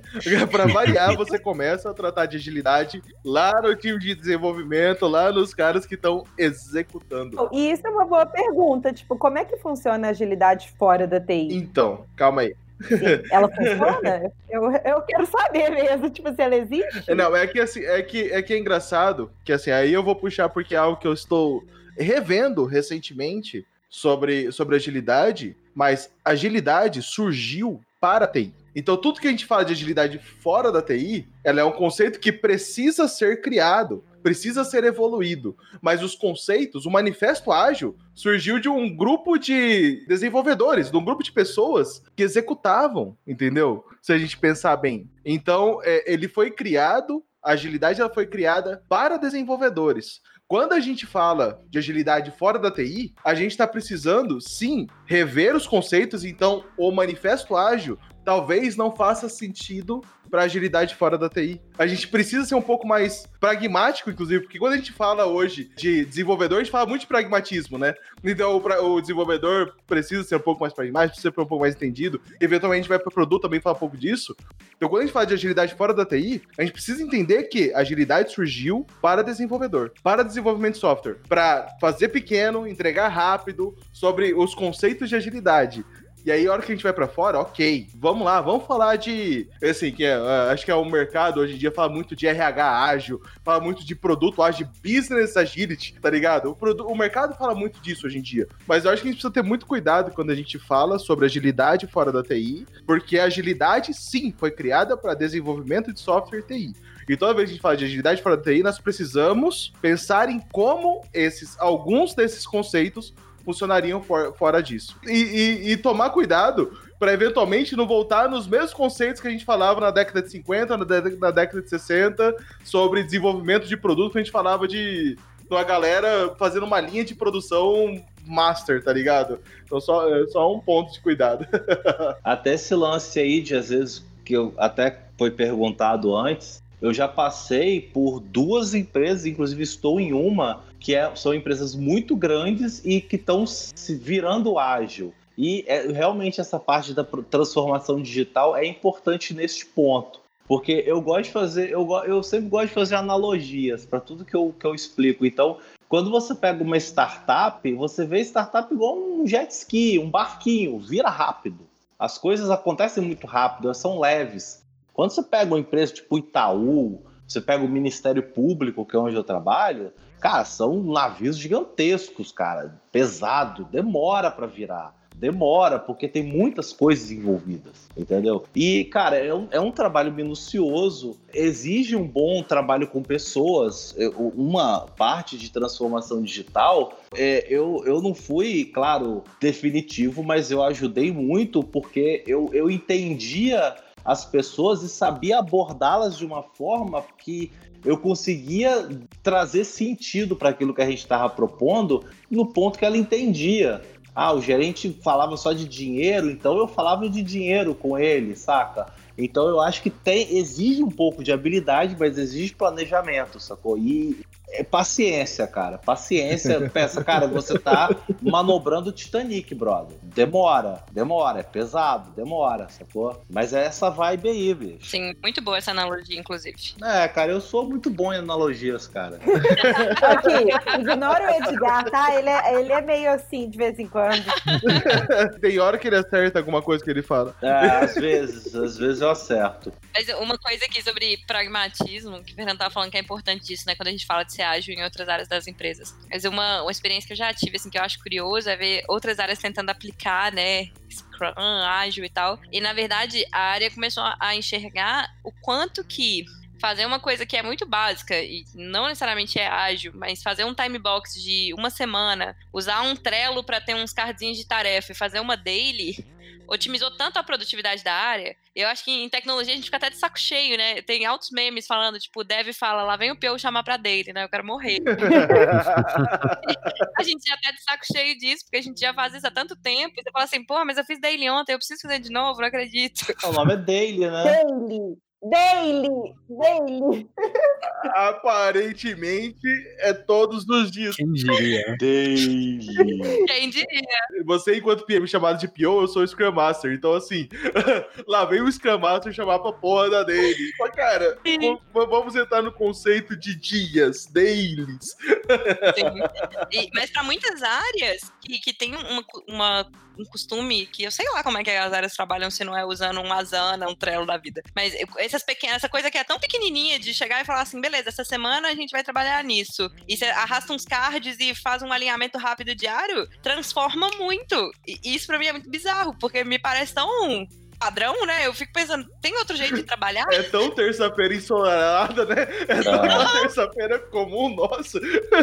Exatamente. É, velho, você tem que enxergar o valor naquilo que você faz. Onde eu trabalho, por exemplo, a gente fazia daily e a gente viu que não estava agregando muito valor, que não fazia sentido para o nosso cenário. Saca? É, acho que é a questão de não precisa ser tão by the book. Você tem que avaliar se aquilo tá te trazendo valor, sacou? Uhum. É só, é só pra então abrir um parênteses. Entenda o que faz sentido para o seu time, entendeu? Ah, o by the book é Começa. Começa by the book, por favor. Olha o que todo mundo aplicou, porque para eles, em algum momento, fez sentido. Uhum. Depois, você fala, ah, não, para mim não faz sentido. Se adapta, né? Então, tipo, tal, talvez, né, o que o pessoal fala, né, time box de whatever. Sabe, uma, uma sprint. Cara, vamos voltar o, o básico do Scrum. Para uma sprint de duas semanas, time box da planning de duas horas. Cara, eu não preciso de duas horas, pô. Meu time tá alinhado, fez todos os refinamentos, todo mundo sabe. Todo mundo entendeu o que tem que fazer, todo mundo sabe é muito, muito problema. Mas todo mundo entendeu o que tem que fazer. Tá bom, cara. Eu consigo fazer planning de 40 minutos? Porra, que lindo. Eu não preciso de duas horas. É julgando que o programador sabe o que tem que fazer, né? Então você já tá errado nisso aí. Calma, depois a gente volta nesse mérito aí. Olha, mas um adendo a esse ponto que é muito importante, que é entender o que, que seu time precisa. É, de novo, o produto tá crescendo, tá tá hypado, tá. Mas às vezes não é o que seu time precisa. Como a gente comentou aqui, às vezes o seu time só precisa de um analista de requisito, um analista de negócio, um analista de sistema. Inclusive, Fê, fala um pouquinho dessa área também, que acho que o pessoal fica perdido. Eu, eu confesso que eu conheço pouco, assim. O pouco que eu conheço foi da minha experiência como dev, né? Há anos atrás, trabalhando em fábrica de software. Natan já escreveu o requisito, tá aí o Natan pra isso. Ah, Natan, fala aí pra gente então, cara. Eu não sei escrever bem, não. Fala aí. Não, eu, eu, eu vim muito de UX. Eu sou de UX, gente. Então, o requisito que eu escrevia no comecinho, pra mim era aquela historinha de usuário, é isso aí, sacou? Era o suficiente pro time que se foda. Aí não é requisito, né? História de usuário. Exato, exato. Mas, mas, isso é uma coisa que tem se confundido no mercado também, sabe? Tipo, hoje é muito comum você vai procurar a vaga de Product Owner e você tem lá, né? Tipo, Product Owner barra analista de negócio, Product Owner barra analista de requisito. É o que eu falei que entra na salada do que, que a empresa precisa, mas muitas vezes ela quer usar as palavras-chave do momento, né? Então é tipo assim, ah, tem uma pessoa que acha que se o título dela for Product Owner, ela vai ficar mais feliz do que se for analista de requisito. Então vou botar no job title aqui de Product Owner. É, e assim, gente, não vamos mentir, né? Na hora de colocar essas porra tudo no LinkedIn, a gente pensa, como vai ficar mais bonito? Vai ficar mais bonito se eu colocar aqui, né, que eu sou analista de requisito, escuto o que o cliente quer, anoto no pedaço de papel e passo pro dev? Não, não menosprezando. Desvendado o mistério do sênior de dois anos. O cara fica feliz tendo programador sênior. Então, vai, dá isso, vai, vai, você é sênior, isso, isso, você é sênior, vai. Exato. Tem uma coisa hoje no mercado que é o que, que é sexy depois do Vale do Silício, da galera que tá no ambiente startup, você quer ser sexy, você quer ter um job description que é sexy, você quer chegar e falar que você faz coisas que estão na moda, que está usando um framework novo, uma é, metodologia nova, está sendo inovador, você está escrevendo sua própria newsletter e editando tendência. Então, assim, tem essa, essa necessidade de todo mundo. Isso, eu não tô dizendo que são coisas ruins, mas a gente tem essa necessidade de se sentir sexy. Fala sério, eu me senti super sexy quando a Bruna me chamou pra participar desse podcast. Eu falei, que isso, gente? Eu tô famosa, vou. Agora eu tô sentindo, eu acho que eu deveria ter repensado minha sensação. Ah, eu me sinto sexy com o meu bigode, com o meu mustache. É.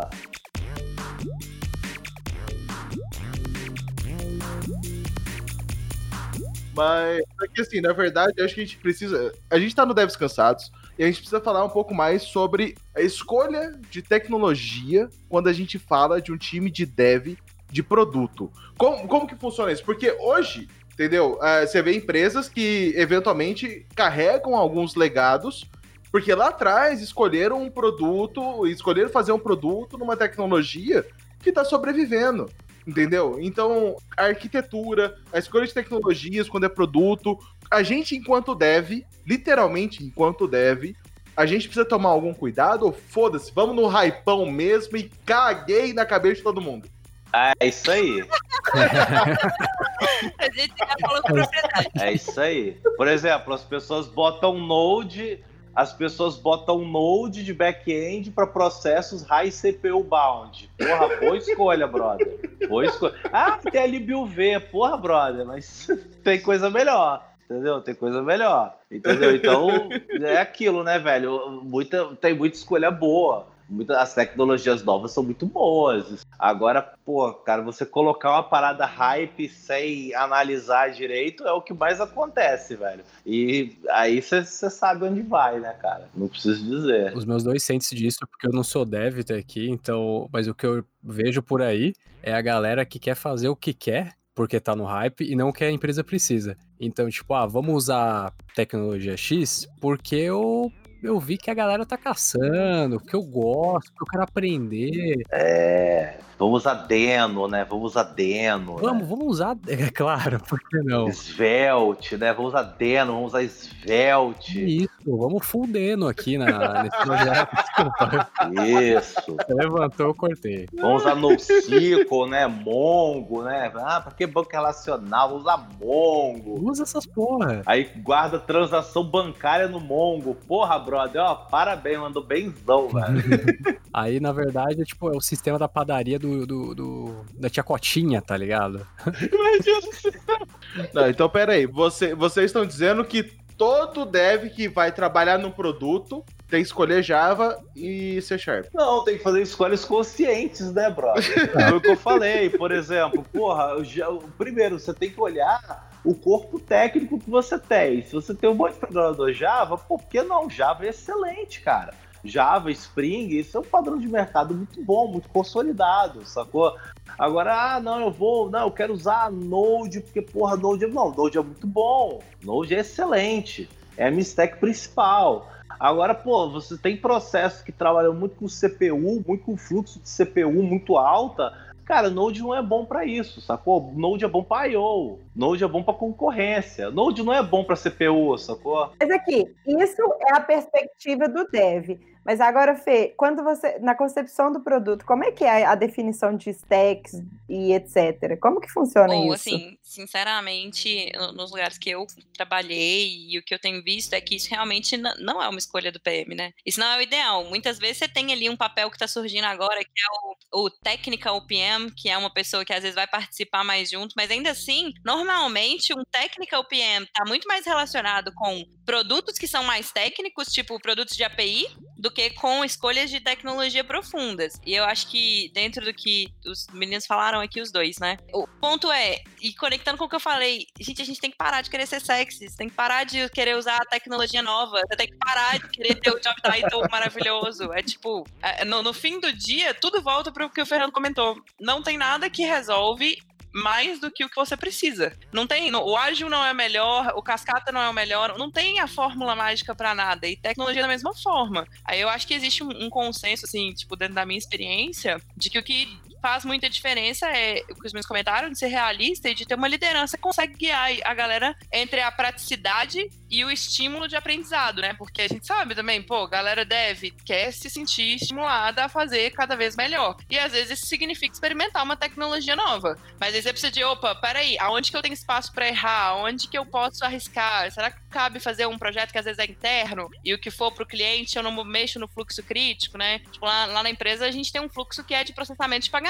Cara, isso é um fluxo crítico. Você não pode errar lá. Mas você pode errar, talvez, em um relatório que você está experimentando. Os clientes não mas enfim. Intranet, É, né? eu acho que tem esse ponto de vista, né? O PM talvez ajuda mais a enxergar o que, que é sensível e o que, que não é sensível se o time técnico não tem esse discernimento de entender é, o que, onde que eu posso, onde eu não posso arriscar, né? Pois é, cara. E a gente não, só que assim, a gente falou de tecnologia, mas quando a gente fala de produto também, né? Que, o que, que a gente vai usar para entender do produto? Qual técnica, qual whatever e qual. Não, o resumo da minha pergunta é, Natan, quando vocês decidiram parar de usar o Photoshop e usar o Figma? A gente tá usando Fireworks ainda, velho. Caraca! Não, tô zoando, tô zoando. Ô, pai, ô. Não, não, Fireworks eu sei usar, posso ser designer também? Ô, chega aí. O Fireworks eu sei. Aqui você usou o Paint, eu posso fazer design também? Ô, eu não sei não, cara. Usando Excel ali. Ah, Não, que assim, eu, na verdade, realmente entender sobre ferramentas em- enquanto. É que assim, eu entendo de verdade, agora voltando. enquanto produto, entendeu? Eu entendo por que, que o Figma é muito mais fácil do que o Photoshop, sobre como ele se relaciona com componentes e tudo mais, tá ligado? E o porquê que, é assim, eu queria, na verdade, você trouxesse mais essa visão do porquê que essa, essa decisão também de produto além do dev, tá ligado? Sim. Ele, ele também deve ser bem escolhido, entendeu? Qual, quais ferramentas um PM deve usar? O que, que ele deve usar de. É uma toolbox, né, no fim das contas. Então traz primeiro design, depois a gente faz de PM. Ah, da parte de design, o que eu via muito há uns anos atrás é pra você ser designer, você precisa do Sketch, que é um software de edição vetor e blá, focado em interface. Beleza. E só pra Mac. Não, não, pera, pera, pera aí, pera aí, pera aí, pera aí. V- Vamos voltar lá atrás, porque eu sou da época do Corel Draw. Pera. Ah, lá atrás, entendeu? Década de 20, vamos lá. Então, não, sacanagem, né? Quem estiver ouvindo aí, usa CorelDRAW, por favor. Entendeu? Se estiver ouvindo bem ainda, Se estiver ouvindo bem ainda. mantém, mantém, mantém. Tá tudo bem, mantém no Corel, isso. Pessoas que falavam CorelDRAW é aquela galera que usava aquele monóculozinho, falava bosta, né? Falava tipo português de Dom Pedro, assim. Foi mal, eu sou velho. Foi mal, galera. Não, tudo bem, eu tive aula de Corel na faculdade, não... Eu já dei aula de Corel. Minha O nossa. Edgar, o Edgar é tão velho quanto eu. Vai, já tá terminando essa história aí. Mas, Então, eu vi o pessoal falando muito do sketch, e o sketch que nem o Edgar mandou, só tem pra Mac. Aí qual que era a stack de design? Ah, não, você tem que ter um Mac. Ou seja, você já tinha que desembolsar cinco pau ali. Cinco? Assim, Cinco? Não, não, mas qu- quando o Natan começou, hoje em dia é 20, tá ligado? Mas quando o Natan começou, era 5. É era assim. Um custo de um PlayStation 5. Você falava, ou eu vou trabalhar, eu vou comprar um PlayStation. Não, mas. Eu prefiro comprar um Vou comprar PlayStation, PlayStation. inclusive. Eu prefiro o Playstation. Quer trabalhar, velho? Então, eu prefiro o PlayStation e o pessoal do Figma também. Aí eles falaram, porra, vou fazer um bagulho aqui mais baratinho. Mas o, o lance do Figma em si é que, do ponto de vista de produto, era bem isso, né? Era esteirinha. Então o designer pegava lá o- a demanda, se fechava na sala, uma semana depois ele cuspia o layout embaixo da. É, cuspia no melhor, no melhor sentido da palavra, tá, gente? Cuspia o layout ali por debaixo da porta e é isso. Aí a pessoa pegava aquilo ali, ia pro time de dev, etc. Mas aí, de um 2015, 16 pra cá, surgiu a tal da cocriação. Surgiu não, né? Mas começou a ficar muito em alta, a cocriação. Não, é, vamos, vamos fazer junto, vamos ver se faz sentido todo mundo junto. Beleza. E o Figma veio, falando do Figma especificamente, mas tem Miro, tem Mural, tem outros caras aí, o Adobe XD também agora. O InVision, o Zeppelin. Aí esses caras, eles vieram trazendo essa parte de cocriação. E o sketch, sei lá, falando do sketch ou que seja do Photoshop ali atrás também, nem se usou no começo, ficou lá atrás, tá ligado? Então, do ponto de vista, eu vou mexer no Figma por quê? Porque as empresas estão pedindo, porque faz sentido pro meu cenário. Cara, se no meu cenário na minha empresa é o Photoshop que manda e que faz sentido para mim e é o suficiente, porra, beleza, vai lá sem problema. Ah, é o sketch, eu preciso de um Mac. Beleza, vai lá, vende um rim para comprar o um Mac, comprar a licença do sketch, de boa, na moral. Manda a empresa merda e fala pra empresa comprar um Mac, já que ela usa essa porra com o padrão. Exato. Caralho. No mínimo um iMac, ele de 29 polegadas. É, pelo menos, né? No mínimo. Não somos animais, né? Vai te dar um MacBook de 13 polegadas, se vira aí, irmão. É. Não, é o pequenininho, o de 11, tá ligado? Aquele MacBook cansado já, né, cara? Não, vai te dar um MacBook Air. Vai te dar um MacBook Air. De 11 polegadas, se vira. Um Mac Mini, vai te dar um Mac Mini com teclado, sei lá, bem. De membrana sem vergonha. Mas. Multilaser, né? Multilaser. Multilaser, multilaser. Ah, desculpa. Porra, fala, fala direito, caralho. Foi mal. Não, só, só, fe- só fechando. Então, essa parte da escolha é muito, tipo, basicamente, de novo, o que a empresa precisa. Se você quer trabalhar com Mac e o Sketch e na empresa usa, sei lá, o Adobe XD ou Figma, cara, sei lá, apresente bons argumentos para que você queira mudar a porra toda ali pra sua ferramentinha, só porque você tá hypado. Ai, boa, boa, É, boa. tem que fazer sentido, né, brother? Tem que fazer sentido. Foi o que eu falei. Você tem que ter bons argumentos, tem que saber usar os argumentos certos para pessoas certas, entendeu? Exato. Não é só, ah, não, eu quero porque é maneiro. Tá, velho, é maneiro, mas a gente usa o Photoshop, brother. Então, Exato. então é isso, é isso, cara. Mas eu queria, na verdade, que a Fê também trouxesse, né? Tipo, a escolha de métodos e whatever de produto, né? Do porquê que você escolhe usar algumas ferramentas, inclusive, sobre definição de produto, e falasse um pouco disso. Então, então, assim, por que, na verdade, escolher produto, ferramentas de produto hoje e quais fazem sentido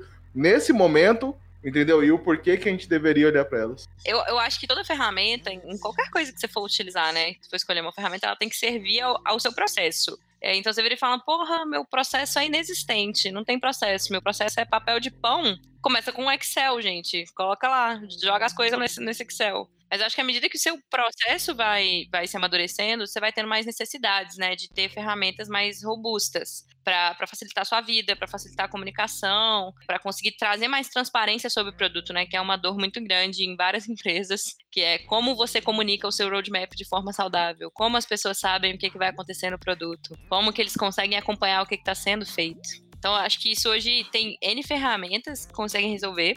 Hoje, eu tenho usado três principais, que é o Notion, para documentação em geral. Então, o Notion hoje é onde a gente mantém a nossa central. Nossa, ele é maravilhoso. Sim, tá, tá todo mundo apaixonado por ele, porque ele é altamente flexível, né? É uma ferramenta flexível. Ele serve para qualquer propósito que você quiser dar para ele. Quase qualquer, né? Mas enfim, a gente usa ele para documentar a parte toda ali de, de re- realmente ali o que a gente comentou de requisitos, mas não da forma formal. Então, o, propósito, o contexto, é, agenda, teste de usabilidade, roteiro, tá tudo lá. Então, pra gente é um lugar central. Outra ferramenta que eu vejo a galera usando bastante para esse propósito é o Confluence ou Confluence, que é da Atlassian, pela facilidade até de integração ali com o próprio Gira, né? Então, para quem usa o Gira, ele acaba sendo uma mão na roda, mas o Notion é muito mais user-friendly, né? Eu curto o Confluence, velho. Eu achava ele muito bom, assim, pra, pra- pela facilidade de linkar com o Gira. E a documentação já estava toda referenciada o tempo todo, era bem mais simples, assim. É, Hoje no Notion a gente fica um pouco afastado do Gira, né? O time de dev tá usando o Gira,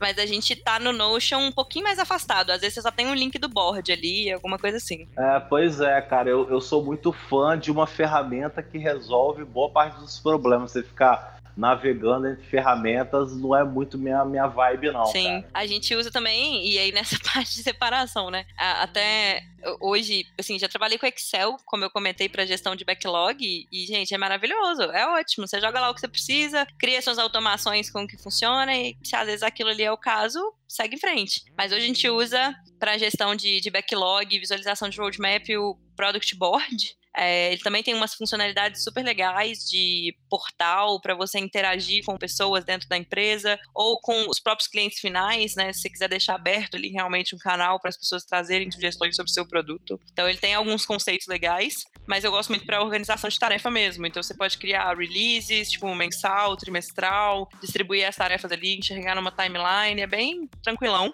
É, também tem integração com Gira, então é bem prático. É, tem um plugin, né, que integra os dois, que é o que a galera deve estar usando lá no Gira. E essa frase ficou muito confusa, mas vocês entenderam.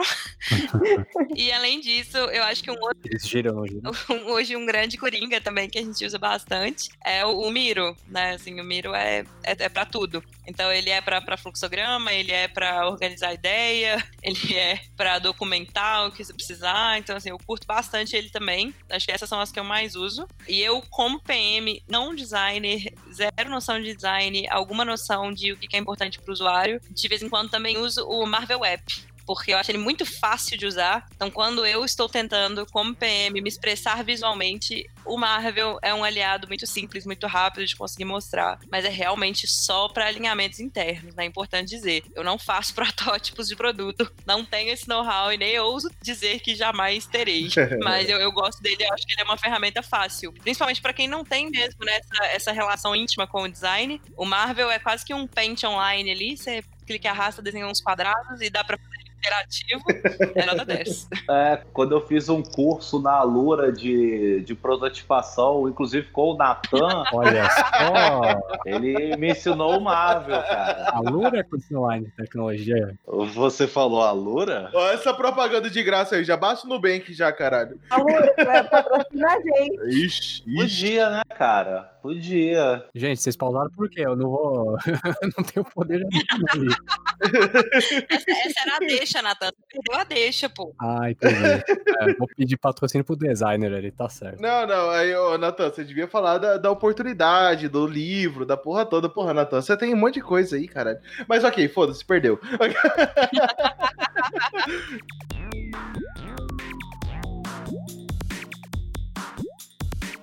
Acho que a gente pode encerrar mais com uma coisa que a gente falou bastante, que é tipo assim, sobre que o Edgar falou muito sobre a noção de produto também, sabe? Muito mais do que ser só código. E tipo assim, mais um conselho para os devs mesmo sobre a área de produto, sobre a importância do que você trabalha, seja se você trabalha como consultor, seja se você trabalha diretamente com produto, mas tipo assim, é deixar mais um conselho. É, é que assim, devs cansados é muito conselho, né? Se vira aí, irmão. Se vira aí. Disso, disso aí que você falou, disso aí que você falou, vai ter muita situação que a pessoa vai se pegar num produto que é o MVP, precisa sair logo porque o cara precisa pegar o dinheiro do investidor. Cara, vai ser código merda, brother. Vai ser código merda e o cliente está ciente. Não, cara, foda-se, vou jogar isso fora, meu brother. Uhum. Então, faça, XGH, faça. E, e, é normal, brother. Então, é, não é só código, cara. Você tem que entender o que, que você está entregando e, quando que, e o, o quanto que aquilo vai durar, sacou? Essa que é a parada, brother. É, quando a gente tá, quando a gente tá falando, eventualmente, de algumas startups, que até era um ponto que a gente tinha que abordar um pouco melhor, eventualmente startup fazer um negócio para testar, para ver como que tá o mercado sobre aquilo. E isso tudo faz sentido, entendeu? Você vai escrever. O cara quer o dinheiro do investidor, ele quer o dinheiro do investidor, só isso que ele quer. Não, mas, mas inclusive, eu acho que é uma, uma questão que a gente precisa amadurecer e que tem sido discutido é, na perspectiva de produto, é da gente fazer mais coisa que a gente vai jogar fora, mesmo quando a empresa já tá grande. Porque você precisa começar a validar a hipótese de forma mais rápida. Porque quanto maior vai ficando né, o, o navio, quando você deixa de ser o jet ski e começa a virar um Titanic, você, precisa, você ainda assim, às vezes, só quer jogar um bot ali e ver o que, que tem naquele outro lado. E aí você vai jogar um bot de borracha, vai furar, mas você vai experimentar. Exato. Você vai ver se tem alguma coisa ali que vale a pena, né? Olha só, olha, olha as minhas analogias aí, cara. Cara, não, a gente falou aqui no meio de como uma empresa grande testa produto ou tem uma área de produto. É isso, é testando igual uma startup aprendendo, tendo os conceitos de startup dentro de uma empresa gigantesca que eventualmente tem um monte de dogmas que você vai destacar aquele timezinho que vai ser uma startup dentro da empresa. Que você vai testar aquela meia dúzia de ideia que eventualmente nem foi um diretor whatever que teve essa ideia foi alguém de dentro. Falou, cara, e se a gente fosse por esse caminho? Se a empresa for o bastante para deixar esse time testar, vai. Entendeu? E esse é o ponto. A maturidade também enquanto da empresa. O, o, Itaú, ele se permite isso, inclusive. Eu ouvi recentemente eles falando. Tem várias empresas grandes, hoje a Ambev se permite isso. Entendeu? A gente tá falando de várias empresas gigantescas que se permitem ter esse, essa iniciativa. Então, a gente, enquanto dev de produto e time de produto, né, PMs e tudo mais, a gente também tem que se permitir. A gente fala, ok, Isso. nós vamos chegar lá ou não. Vai dar tudo errado, nós vamos voltar. O, o barquinho não vai ser o Titanic que vai afundar, vai ser o bot E tá tudo bem. que a gente botou ali do lado. Exato. E aquele negócio assim, o passeio de cruzeiro, mil e uma pessoas foi, mas o que tá atraindo o- os clientes é o passeio de jet ski no meio desse cruzeiro. Então, tipo assim, Isso. vamos estudar o que realmente está agregando valor para o seu produto, o que está vendendo, e lembre que você, como desenvolvedor, você faz parte do produto. Você não está sendo pago só para escrever código, que nem o Edgar falou mais cedo. Então, tipo assim, faça parte do produto, entenda o produto, Se permita. muito mais do que entender os requisitos, se permita, se entregue ao produto. Solta essa startup dentro de você, coloque cookie, faça sala de descompressão, bota videogame, frases motivacionais, Puff, puff pra todo lado. coloca coach pra tudo quanto é lado. Não, não, não, não. Você, você, olha só. Se permita, empresa. Empresas grandes, vocês não precisam de uma sala de descompressão, vocês não precisam de videogames dentro da empresa. Precisa sim. Ficar quieto, Scrum. Precisa, todo mundo trabalhando de bermuda, Não precisa, não precisa. levando o de papagaio, animal pro trabalho, colocando a me- aquela mesa escrota, cheia de enfeitezinho, parece jardim de infância. Se permita, empresas, pode tudo. Ai, cara, não. Se permita aí, pode acabar o podcast agora, que é muito bom. Se permita. Se permita.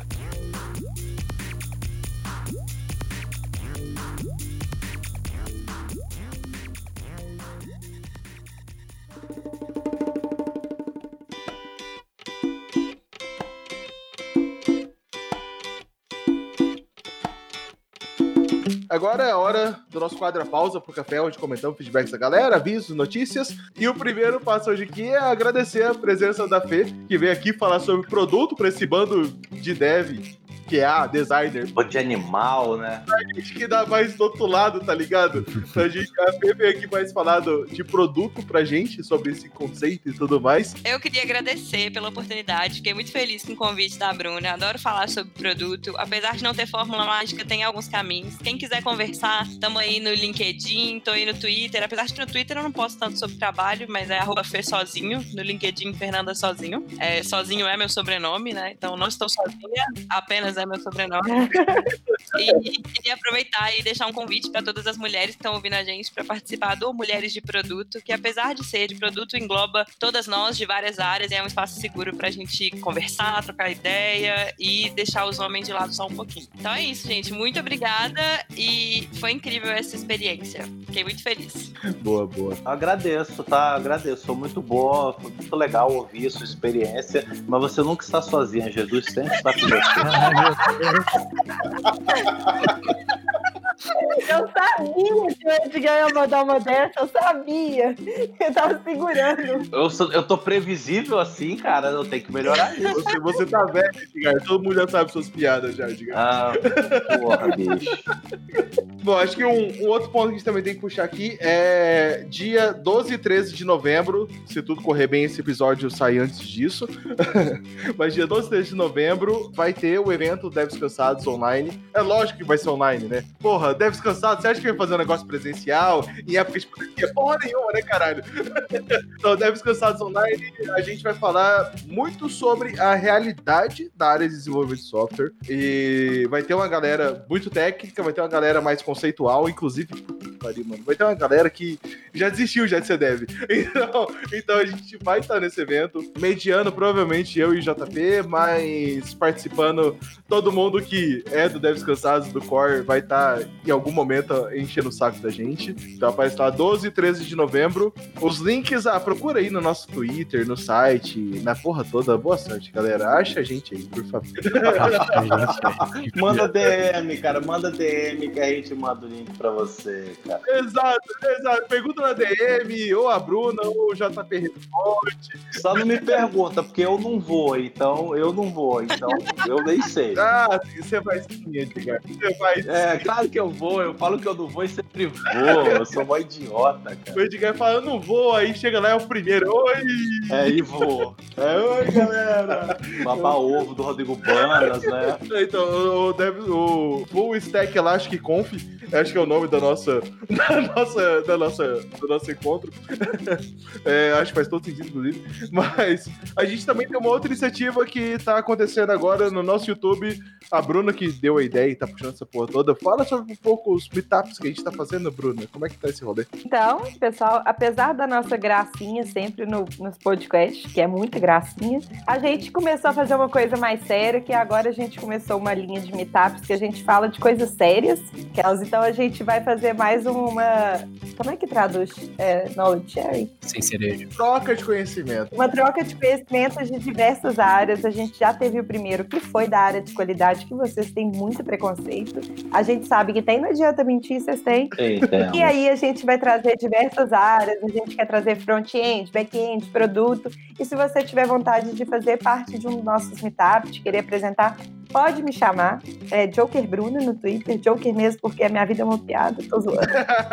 Ou DM no Deves DM no arroba Deves Cansados, e-mail pro contato arroba devescansados.com.br. Vocês chegam na gente de várias maneiras. Só falar com a gente. E vem e faz, se você quiser compartilhar alguma coisa, se você quiser assistir. A gente quer fazer esse evento constante, então a gente vai tentar trazer vários temas nos nossos meetups. E é isso aí. Estão mais do que convidados para participar e para poder rostear um meetup que vocês quiserem. Sempre no YouTube, youtube.com.br Devescansados. Vocês acham também o nosso canal. Quem quiser seguir lá. É, talvez eu faça um. E o, o Edgar vai falar do quê? De Delphi de novo, Edgar? Não, Firebase. Nossa senhora! Xingou Mongo agora há pouco e vai falar de Firebase. Hipocrisia. Enfim, a hipocrisia. Pô, mas é, é show de bola, velho. Quem é hipocrisia? Tava falando mal de Mongo agora Mas eu falo, eu, eu falo de qualquer coisa, brother. Ah. Pô, Firebase é show, ele tem as funtions bacana ali, facinho, pô, bicho. Mas é isso. Deves Cansados não é só essa zoeira do podcast, né? A gente realmente. O podcast tá aqui inicialmente pela piada. Se tudo der certo, vocês vão aprender alguma coisa, igual a Fê veio aqui trazer alguma coisa de útil. Os meus comentários vocês ignoram, os dos outros também. É. Mas o da Fê precisa assim. Ou vocês vão aprender boas piadas, né, também. né? Exato. Mas isso é o Deves Cansados.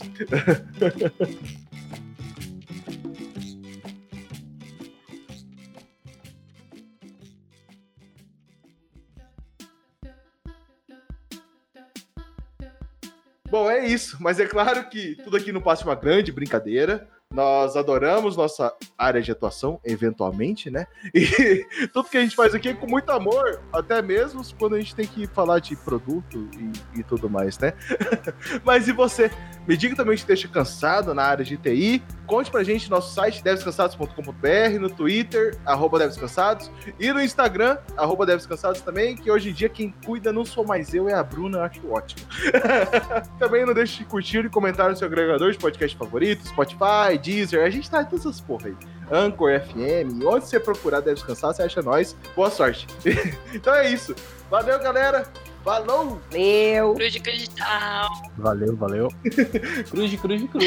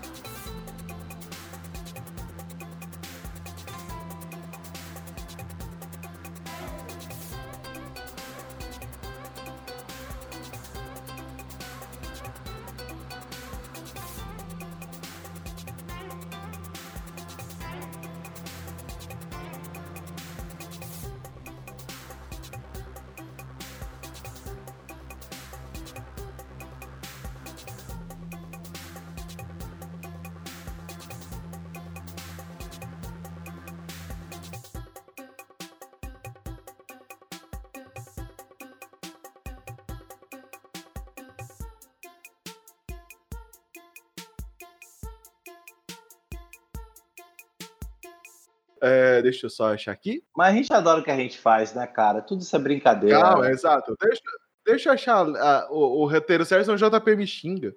Calma aí, Edgar. Ah, o, o, JP ele escreveu um roteiro inteiro, você sabe, né? Se eu, se eu não falar o roteiro, o JP achar ruim. É, o roteiro dele é igual requisito, eu não vou ler, eu vou fazer do meu jeito.